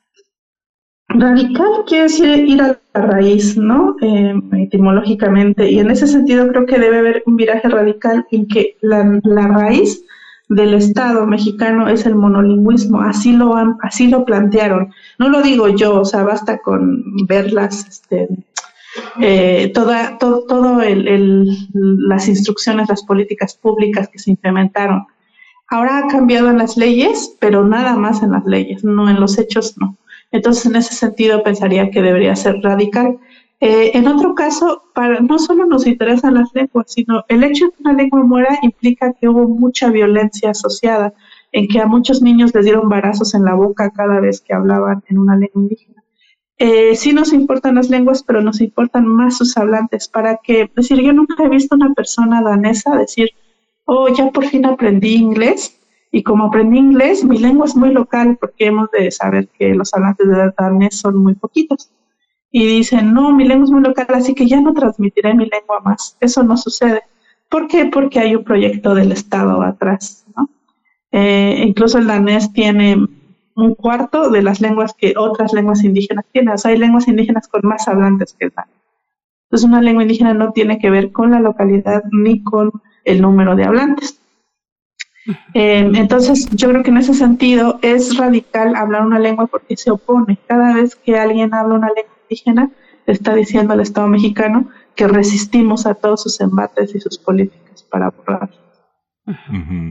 Hace 30, 40 años yo recuerdo que se decía, ah, aquí está el poeta que habla Otomí, el poeta este, eh, Mije, el poeta. Y ahora vemos también muy pocas, pero hay universidades que ponen como requisito hablar una lengua originaria para poder ejercer eh, las labores académicas de enseñanza y de, y de participación. Producir conocimiento en una lengua originaria ha sido una de las grandes dificultades, tener grandes artistas de la lengua, cantantes, compositores, poetas, narradores, novelistas, este, y científicos eh, sociales, en su caso. ¿Cómo ha sido este proceso, Yasnaya? ¿Cómo, en, qué, ¿En dónde estamos y qué papel juegan las universidades y los centros de enseñanza, incluso los tecnológicos que son a veces tan despreciados en, en la relación con las comunidades originarias, con las comunidades indígenas? Eh, bueno, tendremos que ver muy bien que hay diferentes sistemas de conocimiento. Es decir, los pueblos indígenas, eh, que antes no eran pueblos indígenas, llevan milenios creando conocimiento. Es decir, uno de los lugares en los que la escritura surgió en el mundo, que nada más hay tres lugares en los que surgió espontáneamente, es decir, eh, digamos, influencia de, de otros pueblos, ha sido Mesoamérica o sea, eh, el cero, la medida, la arquitectura, la astronomía. Es decir, los pueblos indígenas llevamos mucho tiempo generando conocimiento. Ahora, cuando se habla de novela, cuento, este, poesía, lo que estamos haciendo es escribir en nuestras lenguas, pero con los géneros propios de la tradición occidental literaria. Eso no significa que nosotros no tengamos nuestros géneros poéticos propios, como sea, eh, ya sea este, demostrado y bueno, se ha descrito más bien. Entonces, cada, eh, eh, nosotros estamos teniendo puentes interculturales, es decir, seguimos produciendo conocimiento propio de nuestra tradición, además de también abrevar de otras culturas, como en este caso la occidental. ¿Qué papel tiene el Estado ahí, Yasnaya? Decías hace un momento, puedo perfectamente hablar eh, de la historia de Japón, por ejemplo, en, en Mije. Y hablas entonces, tenemos, digamos, una triada que es la tecnología y la ciencia, eh, como un conocimiento certificado por instituciones como esta, ¿no? Eh, y otras, eh, el Estado, por supuesto, pero también qué hay de los saberes, de los saberes, de los saberes otros, de los saberes en, en, las comunidades, cómo está esta relación cuando se habla y cuando al centro está la lengua indígena. Claro, este, bueno, yo para mí el saber otro es el occidental, ¿no? O sea, eso sí, siempre de quién es el otro, pues va a cambiar según donde te, sitúes. Entonces, para mí, o sea, la, la, cuando dicen conocimientos, eh, saberes tradicionales, pues la ciencia es un saber bien tradicional, tiene toda una tradición, tiene todo un aparato social como la evaluación entre pares, tiene revistas indexadas a las que hay que pagar para poder acceder, etcétera. Tiene el SNI, o sea, tiene una serie de un entramado que lo que, funciona. ¿no? Aquí ha sido distinto y además este conocimiento se ha tenido que recrear bajo acecho, o sea, eh, su desarrollo, me imagino, siempre pienso cómo hubiera sido el desarrollo de la tecnología y el conocimiento MIGE, por ejemplo, si no hubiera habido colonización, si no hubiéramos tenido que estar resistiendo a todo lo que ha sucedido. Pero se sigue recreando y eh, da muchas respuestas a problemas bien contemporáneos, ¿no? Eh, uno de los problemas contemporáneos más fuertes que enfrenta la humanidad es la crisis climática. Y casualmente, bueno, no casualmente, pero en muchos pueblos indígenas hay respuestas que han estado ahí sobre conocimiento de la naturaleza, del manejo de los cultivos, que dan respuestas que deberían ser tomadas en cuenta, pero que el racismo impide leer esos otros conocimientos que están planteando soluciones a problemas contemporáneos. Eh, los conflictos que hay entre las propias comunidades indígenas que tienen una gran cantidad de hablantes y que tienen una gran diversidad en la manera en la que se habla, en la manera en la que se vive aparentemente en la misma lengua, son visibles desde ese mundo otro que, eh, que, consideras que es eh, parte de la interlocución que, que, se tiene en este momento, la legalidad, la legitimidad, el, el planteamiento de las elecciones, de la de la rendición de cuenta, de una serie de instrumentos que forman parte del mundo occidental e incluso de la globalidad, contrasta entre las propias comunidades, eh, entre las propias comunidades que son hablantes de una misma raíz lingüística, existe ese, ese, ese conflicto, ¿Cómo, cómo logran ser interlocutores de ese mundo otro, cómo se da esta, esta conflictividad de múltiples aristas, y está ya. Eh, bien, habría que considerar en primer lugar que em, esta diversidad interna, digamos, por ejemplo, del MIGE, también la presentan todas las lenguas del mundo. Eh, por ejemplo, no sé si han intentado ver una película que se llama Los lunes al sol, muy buena. Así son con em, subtítulos. Y se supone que está en español, pero cualquier persona de México o por lo menos del altiplano, de la variante del altiplano central, necesitará, eh, necesitará subtítulos. Entonces, eh, es una riqueza también eso y hay maneras de, muy, la humanidad ha encontrado a través de la historia maneras muy buenas de resolverlo. Eh, y eso tiene que ver con la interacción, ¿no? Lamentablemente los estados han hecho que, por ejemplo, nos parezca a veces complicado entender portugués, pero en una interacción, si estamos cerca, eh, con un poquito de tiempo vamos a poder entender, tal vez no hablar, pero sí entender. Lo mismo pasa con eh, los pueblos donde hay mucha diversidad. Hay unos que no, no tanta, por ejemplo, el maya es una lengua bastante, comparada con el mije, por ejemplo, bastante homogénea, eh, entonces no se puede establecer una generalización. Por otra parte, sí es importante puntualizar que no todo lo indígena es comunitario. Hay una diversidad de estructuras sociopolíticas dentro de la categoría indígena una parte importante sí ha optado por estructuras comunales. Em, y por otra parte, bueno, hay diferentes conflictividades, como en cualquier eh, agrupación humana. Muchas de ellas, o los más graves, tienen que ver ahorita con el territorio y con la defensa del territorio, con las concesiones mineras, etcétera. Eso genera una conflictividad muy fuerte y en muchos otros contextos el crimen organizado. Es decir, los pueblos indígenas estamos enfrentando los mismos problemas que el resto de la población no indígena, pero con el agravante pues del racismo estructural que ha habido históricamente. Yasnaya, ¿cómo, ¿Cómo nos deshacemos, cómo nos sacudimos del romanticismo eh, los, los mestizos? A veces yo me, me, sitúo, eh, y, disculpen poner como el ejemplo personal, pero me siento como a veces puedo percibir a, los varones, a los compañeros varones, eh, cómo se sienten frente al feminismo, por ejemplo, eh, cómo, cómo les interpela y en qué punto están.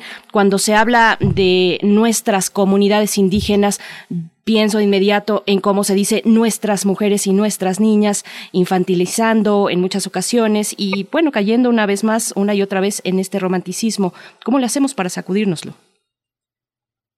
Bueno, em, yo creo que uno es conociendo, es increíble que 500 años de convivencia interna, como que no, hay muchos prejuicios, tanto, digamos, románticos como racistas, bueno, que el romántico también es una una moneda ¿no? de lo mismo, pero eh, eh, primero es conociendo, ¿no? Es muy, muy impresionante saber que la gente, en promedio, digamos, de, urbana, hispanohablante, en México no sepa ni los nombres de las lenguas que se hablan en su propio país. Sí es muy importante conocer y a partir del conocimiento profundo empezar a plantear una nueva relación eh, en cuanto al romanticismo, bueno, a mí sí me preocupa, pero me preocupa más el romanticismo que hemos hecho del Estado, del capitalismo, de todo eso, ¿no? Que también está súper romantizado y que es lo que lo hace funcionar. Esta, esta visión, Yasnaya, de eh, eh, esto que mencionar, poner un nombre a las cosas que nos pasan. Hoy Ayutla pasa un problema de agua tremendo, estamos en medio de una enorme pandemia, hay como señalas conflictos eh, por el bosque, por la selva, por, el, por, por la minería. ¿Cómo entender estos grandes problemas que son parte de la existencia, que es la enfermedad y, y la muerte? ¿Cómo se vive desde un horizonte que se trata de ver exclusivamente como lingüístico, pero que tiene que ver con toda la, con todo el levantar un mundo, construir un mundo, imaginar un mundo al que a veces cuesta tanto trabajo eh, entender sin un, sin un, aunque suene muy vulgar esta palabra, sin un glosario, ¿no? Parece que nos tenemos que comunicar con glosarios para nombrar al perro perro, para nombrar al árbol árbol, etcétera. ¿Cómo entender la enfermedad, la muerte y el marco de esta pandemia desde el horizonte de lo indígena, no solo de lo mije, sino de lo indígena y de las lenguas? Y bueno, como varias especialistas, sobre todo una de la Organización Mundial de la Salud, ha, eh, ha puntualizado, esta pandemia en gran parte tiene que ver con la deforestación de, de los bosques y esta deforestación se da para poder alimentar el capital. Entonces, eh, en ese sentido, em, es, eh, tenemos que enmarcar además que la población vulnerable, en gran parte por la diabetes, por ejemplo, está muy relacionada con el cambio, eh, con el surgimiento de estos ingeribles que son ingeribles pero no alimentan ni nutren, que ha sido el cambio de comida industrializada. ¿no? Entonces, en ese sentido, em, ahorita ha habido respuestas distintas desde los pueblos indígenas ante la pandemia. Eh, muy, muy distintas, pero eh, por lo menos desde mi contexto, obviamente ya tenemos muy ensayado las respuestas comunitarias, es la que, por ejemplo, ha subsanado el grave problema de que no se interpreta la información a nuestras lenguas. Eh, toda la información sobre la vacuna, por ejemplo, se ha hecho autogestivamente. No es que haya muchos materiales o haya clips o haya material para poder explicar en nuestras lenguas eh, lo de la vacuna, lo de la pandemia. Eso ha, tenido que ser, eh, digamos, autogestivo en general, la mayor parte. también em, la medicina tradicional que es preventiva, es decir, la comida tradicional donde todavía hay mucha resistencia al respecto, Em, ha hecho que eh, por lo menos eh, se pueda eh, enfrentar un poco con cuerpos más preparados esta situación y también en el alivio de los síntomas. Yasnaya, esta tarde, esta tarde tú vas a tener un encuentro para hablar de la forma gráfica de la lengua, un encuentro que organiza la Asociación Mexicana de Tipografía. Y esto me lleva pues a preguntarte y que nos des un poquito una probadita de lo que vamos, de lo que podríamos ver a las seis de la tarde. Eh, ¿Cómo, ¿Qué se pierde y qué se gana con la escritura en las lenguas indígenas? ¿Qué peso tiene la sonoridad, por ejemplo, la tradición oral frente a la escritura? ¿Cómo, cómo acercarnos a este tema, Yasnaya? Eh, bueno, yo creo que primero hay un montón de prejuicios ¿no? sobre la escritura en sí misma y también sobre dónde surgió y cómo evolucionó la escritura. Em, siempre yo me enteré, digamos, ya mayor que mi lengua se escribía y además que se escribía hace dos mil años, o sea, antes de que se escribiera el, que el español lleva mil más o menos. Em, entonces, que hay una rica tradición eh, de escritura que además cuando llega el alfabeto a través del náhuatl y del latín, sobre todo en la época colonial, hay un gran entusiasmo por él y una gran apropiación y un gran uso oficial en, las, la administración eh, en lenguas indígenas que atraviesa la escritura no solo para escribir, digamos, creaciones poéticas, que es muy importante, sino también para llevar las cuentas, hacer testamentos, llevar una averiguación, digamos, previa, tipo en el sistema judicial que fuera en nuestras lenguas. Eso era muy posible. Y como el establecimiento del Estado trunca esas posibilidades y además nos convencen que nuestras lenguas, muchas de nuestras lenguas son ágrafas. Además que el hecho de que una lengua no tenga tradición escrita no la hace, de la lingüística sabemos que no la hace en absoluto mejor o o, este, o menos lengua o menos completa. Perdón por la falla de la memoria, pero el año pasado se presentó uno de los primeros libros eh, este, infantiles traducidos a la lengua mije. Creo que es el Leonor se llama así esta, esta tradición este, de, la, literatura infantil en, lengua mije, en las lenguas indígenas, tampoco es algo que, se ha visibilizado lo suficiente. No recuerdo el nombre de este libro que fue premiado el año pasado. Creo que es Pig, a lo mejor no lo pronuncio bien. Ah, sí, el de un perrito.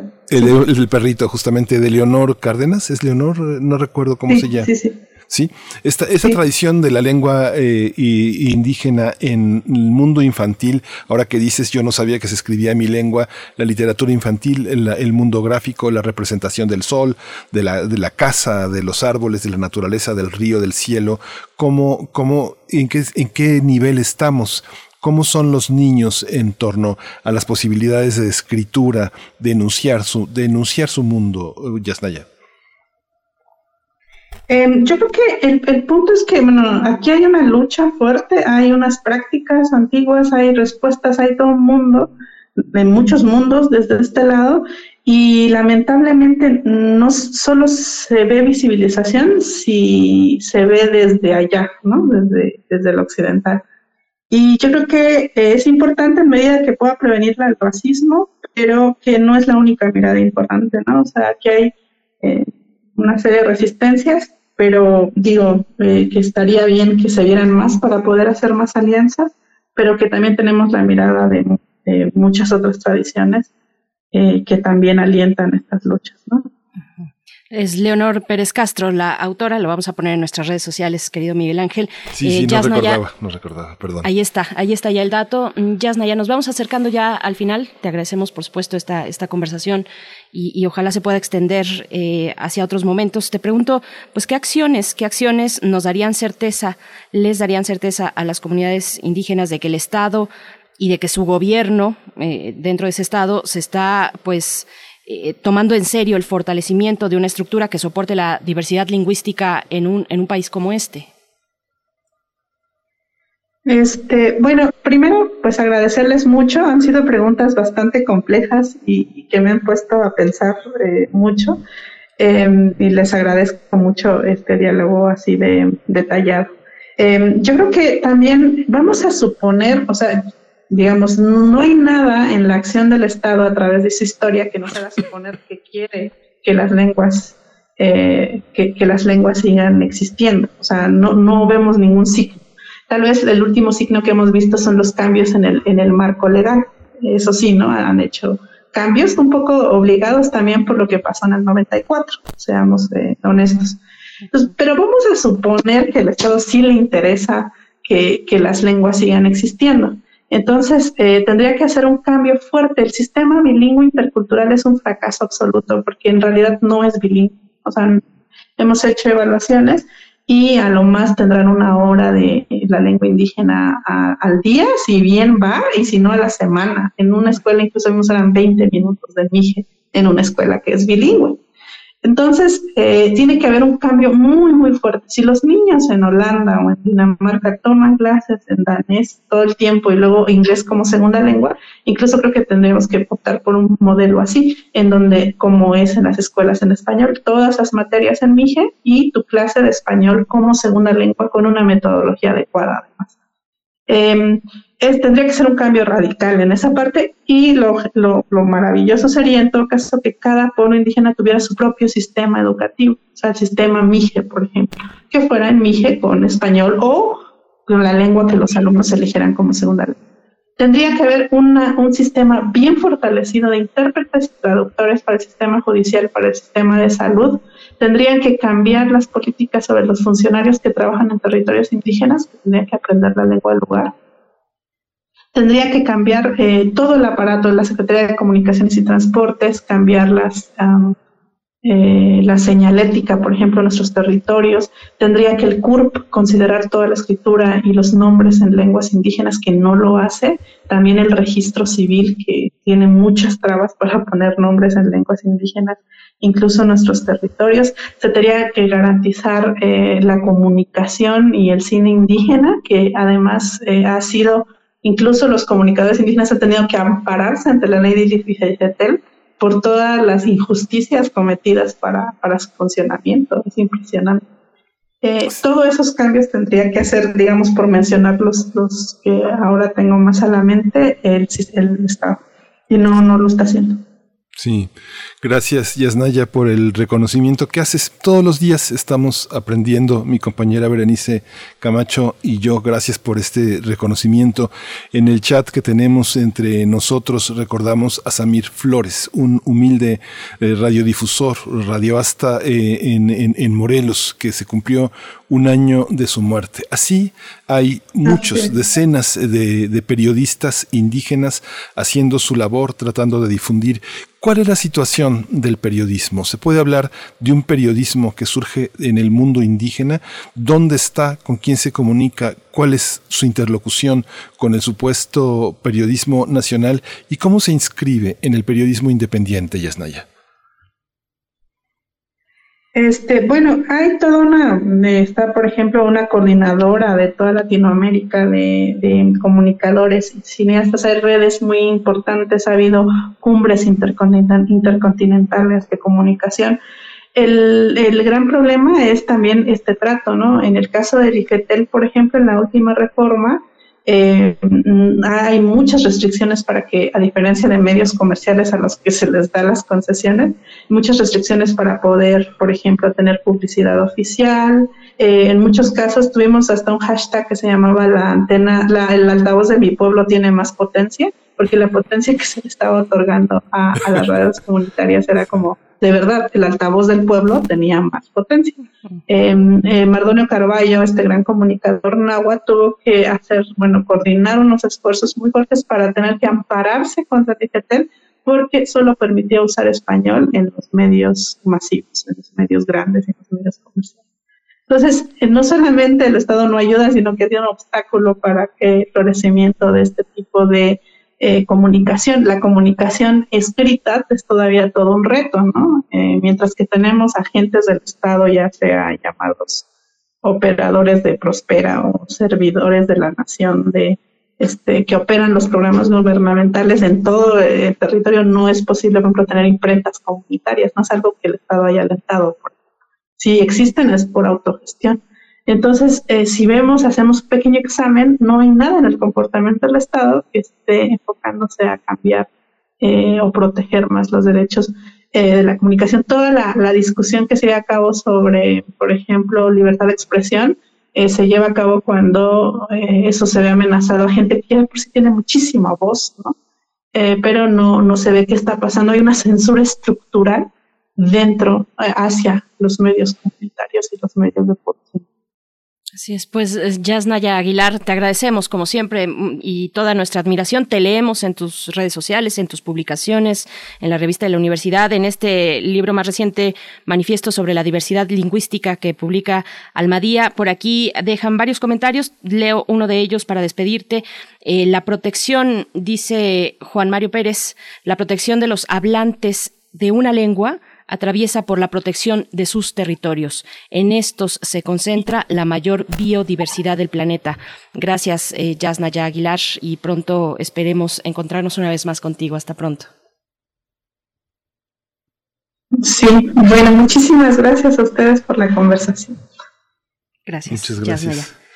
Pues muy interesante, nos comenta Frida Saldívar que como la UAM que les dieron este muy potencia para poder cubrir la mayor parte de, la metrópoli, nos dice Frida también que en Bookmate hay libros de Jazz a quien pueda suscribirse, tener acceso a una biblioteca amplia, que las editoriales independientes se han concentrado en ese espacio de Bookmate, pues podrá tener acceso. Y esta tarde, como comentábamos hace un momento, la presentación de la Asociación Mexicana de Tipografía. Participará Yasnaya Elena Aguilar a las 18 horas en este, en este miércoles 24 de febrero con Racheni Yoja y Alfredo Pérez y Manuel López Rocha, moderados por Cristóbal Enestrosa a las 6 de la tarde eh, en este espacio a distancia que ya está en nuestras redes sociales. Es el quinto conversatorio de la Asociación Mexicana de Tipografía. Vamos a ir con música, vamos con esto de Matilde Band y volvemos después para hablar de química.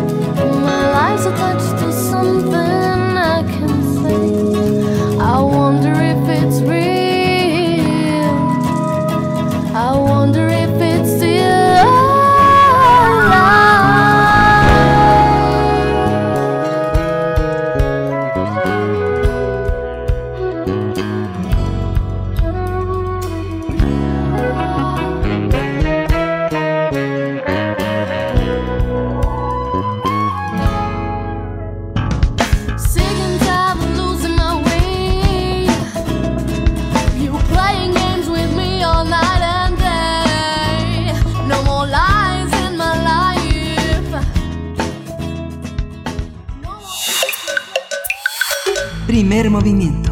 Hacemos comunidad. Química entre nosotros. Química para todos. El prometio y la paternidad del fuego es el tema de esta mañana en esta sección que encabeza el doctor Plinio Sosa, a quien le damos una calidad bienvenida. Doctor Plinio Sosa, ¿cómo estás? Muy bien, Berenice. Aquí estamos. Qué gusto. Miguel Ángel, buenos bienvenido, días. doctor, bienvenido. Buenas, buenos días. Qué gusto escucharte, doctor. Pues con atención estamos aquí para hablar de este tema. Perfecto. El prometio es un metal radiactivo que no se encuentra en nuestro planeta. Sin embargo, sí se ha detectado su presencia en una estrella de la constelación de Andrómeda, la HR 465. ¿sí? Se ubica en el primer renglón del bloque F, es decir, pertenece al grupo horizontal de los lantanoides. A partir del polonio, en la tabla periódica, que es el elemento número 84, todos los demás elementos son radiactivos. Es decir, sus núcleos no son estables y se rompen emitiendo distintos tipos de radiación, se llaman radiactivos. Sin embargo, el tecnecio y el prometio, que son el número 43 y el número 61, o sea, están antes, ¿no? En la zona donde no son radiactivos, pues estos son inestables, también son radiactivos. Eso se debe a que con ese número de protones, 43 y 61, ni siquiera el mejor acomodo posible de protones y neutrones es suficiente para lograr que sus núcleos se mantengan estables. El isótopo más estable del prometio, el 145, tiene una vida media de unos 18 años. Ese es el más estable y apenas una vida media de 18 años. Pero eso explica por qué no lo vemos en la Tierra. Y pensemos tantito, ¿no? Cada 18 años la cantidad de prometio se reduce a la mitad. Haciendo cuentas, si tuviéramos un millón de toneladas. De prometio, pues bastarían 700 años para que apenas quedara un gramo. ¿sí? Así, así bajaría. La edad de la Tierra es de 4.500 millones de años. O sea que aunque hubiera habido prometio, originalmente, ¿no? Cuando nació el planeta, cuando se formó el planeta, pues hace mucho que ya se habrá desintegrado todo, todo, todo el prometio que pudo haber habido. ¿sí? Por otro lado, una cosa interesante, haber detectado en una estrella el, el prometio, pues es intrigante, porque dada su vida media tan corta, pues tendría que estarse formando continuamente. Lo cual, pues yo creo que es una un tema de investigación para los astrónomos. ¿sí? En 1945, los químicos Jacob Marinsky, Larry Glendening y Charles Coriel descubrieron el prometio entre los residuos eh, de una fisión nuclear que se dio en el reactor del actual Oak Ridge National Laboratory en Tennessee, Estados Unidos. En esa ocasión, a pesar de tratarse del descubrimiento de un elemento radioactivo, que normalmente lo hacen los físicos, ¿no? los físicos nucleares, su identificación fue un trabajo eminentemente químico, porque de lo que se trató fue de separar el prometio de los demás residuos nucleares, y esto se logró gracias a la poderosísima técnica de la cromatografía de intercambio iónico. Fue a Grace Mary, la esposa de Charles Coriel, uno de los descubridores, a quien se le ocurrió el nombre de Prometeo en honor a Prometeo, el titán de la mitología griega que robó el fuego para entregárselo a los humanos. La producción de Prometeo es muy baja. La primera vez que se pudo tener apenas 10 gramos de Prometeo fue en 1963, casi 20 años después de su descubrimiento. Sin embargo, a pesar de todo, a pesar de la baja producción, se ha podido preparar más de 30 compuestos de Prometeo. Por cierto, varios de esos compuestos emiten en la oscuridad una luminiscencia azul verdosa. La aplicación principal del Prometeo ha sido en la industria de las sustancias fosforescentes, precisamente por esta eh, eh, habilidad que tiene, esta propiedad que tiene. Durante un tiempo se usó Prometeo en las carátulas de los relojes de pulsera. Ya no, porque pues su vida media es tan corta, pues que no, no sirve de gran cosa. Eh, uno de sus isótopos, el 147, se ha utilizado en baterías de propulsión nuclear para instrumentos de misiles guiados. Quizá una forma de devolver el fuego a los cielos, ¿verdad? Bueno, Prometeo. Él es uno de los titanes de la segunda generación. Es hijo de Jápeto y nieto de Urano y de Gea. Zeus también pertenece a la segunda generación, son primos, pero él es hijo de Crono y Rea. Aunque Zeus ya era el rey de los dioses, Prometeo no le temía. Lo engañó un par de veces. En la primera, al realizar el sacrificio de un gran buey, lo dividió en dos partes. En una de ellas ocultó la piel, la carne y las vísceras, y en la otra puso los huesos, pero los cubrió con una apetitosa grasa. Zeus, engañado por las apariencias, escogió la parte que no tenía carne. Enfurecido, prohibió a los hombres el fuego, les prohibió el fuego a los hombres. Prometeo subió al monte Olimpo y robó el fuego y nos lo devolvió a nosotros, a los hombres. Para vengarse de esta segunda ofensa, Zeus mandó encadenar a Prometeo en el Cáucaso y envió un águila para que le comiera el hígado. Como Prometeo era inmortal, su hígado volvía a crecer cada noche y el águila volvía a comérselo cada día. Es decir, un castigo terrible. Este castigo debería de durar para siempre, debería de haber durado para siempre. Pero un día Heracles, que era hijo de Zeus, lo liberó matando el águila con una flecha. Le disparó al águila y mató a la, eh, la mató. Prometeo fue así liberado. Sin embargo, eh, tuvo que, para siempre, llevar un anillo unido a un trozo de la roca a la que fue encadenado. ¿sí? Esa es la historia de Prometeo. Una reflexión final. No se sabe exactamente por qué Grace Mary bautizó hacia el Prometeo. Quizá por el trabajo que le costó a la humanidad poderlo encontrar, similar a los trabajos que tuvo que sufrir Prometeo. O quizá Grace Mary asoció esa luz verde azulada del Prometeo con este nuevo fuego que tenemos ahora en las estufas y en los mecheros, ahora sí, ya total y exclusivamente humano. Querido Plinio Sosa, muchas gracias, como siempre. Sí, por compartirnos eh, prácticamente de manera poética o con esta particular visión tuya sobre los elementos químicos. Eh, es una obviedad una obviedad ya cuando uno repara en ello, de darse cuenta qué tan cercanos están los nombres de los elementos químicos con la mitología griega. Pasa también con la eh, astronomía, por ejemplo. Pero bueno, eso nos, nos hemos percatado de eso en, en esta sección contigo y te agradecemos mucho, querido Plinio. E-, eso habla de la, de la cultura de, estos científicos, ¿no? O sea, no, no, no eran esos científicos encerrados en una torre de marfil, sino una gente que vivía en la época, vivía el mundo, sabía de historia y sabía de, muchas cosas, ¿no? Era gente culta. Y, y, de hecho, y venimos precisamente a hablar de la lengua materna. Miguel Ángel ponía ahí un ejemplo eh, con, con, un griego. Bueno, tal vez él no tenga, querido Miguel Ángel, la necesidad de reafirmar y reforzar eh, lo que significa y el sustento que tiene una lengua como la suya. ¿no? Claro. Tal vez por, por, pues bueno, por, por lo obvio, por lo obvio y por la importancia de la lengua griega. Muchas gracias, doctor Sosa. De nada. Gracias. Nos vemos, Berenice, Miguel Ángel, hasta de hoy en ocho. Pues qué historia, es muy interesante todo el precio que a veces tienen que pagar las personas para hacer algo por alguien, por los demás, ¿no? Prometeo es el gran ejemplo del sufrimiento en nombre de los demás, que para muchos pues significa un enorme, en un, un enorme placer ese sacrificio por darle, devolverle, devolverle el fuego a los demás, el fuego. Así es. Pues bueno, ya nos estamos despidiendo. Eh, un último comentario, hay que estar pendientes eh, sobre lo que se discutirá hoy en el Congreso de Quintana Roo con respecto a la legalización del aborto. Es uno de los temas que estarán hoy en esta en la agenda en la agenda pública y pues bueno vamos vamos a ver ya mañana nos daremos cuenta y, sabremos cómo cómo nos fue eh, porque finalmente es un tema público es un tema de todos y de todas querido Miguel Ángel nos despedimos ya nos despedimos, nos vamos a, nos vamos a despedir sin, sin música, pero, pero ya nos, ya nos vamos. Es la, así la música es eh, Me Amo de Rusi y bueno, esto fue primer movimiento. El mundo desde la universidad.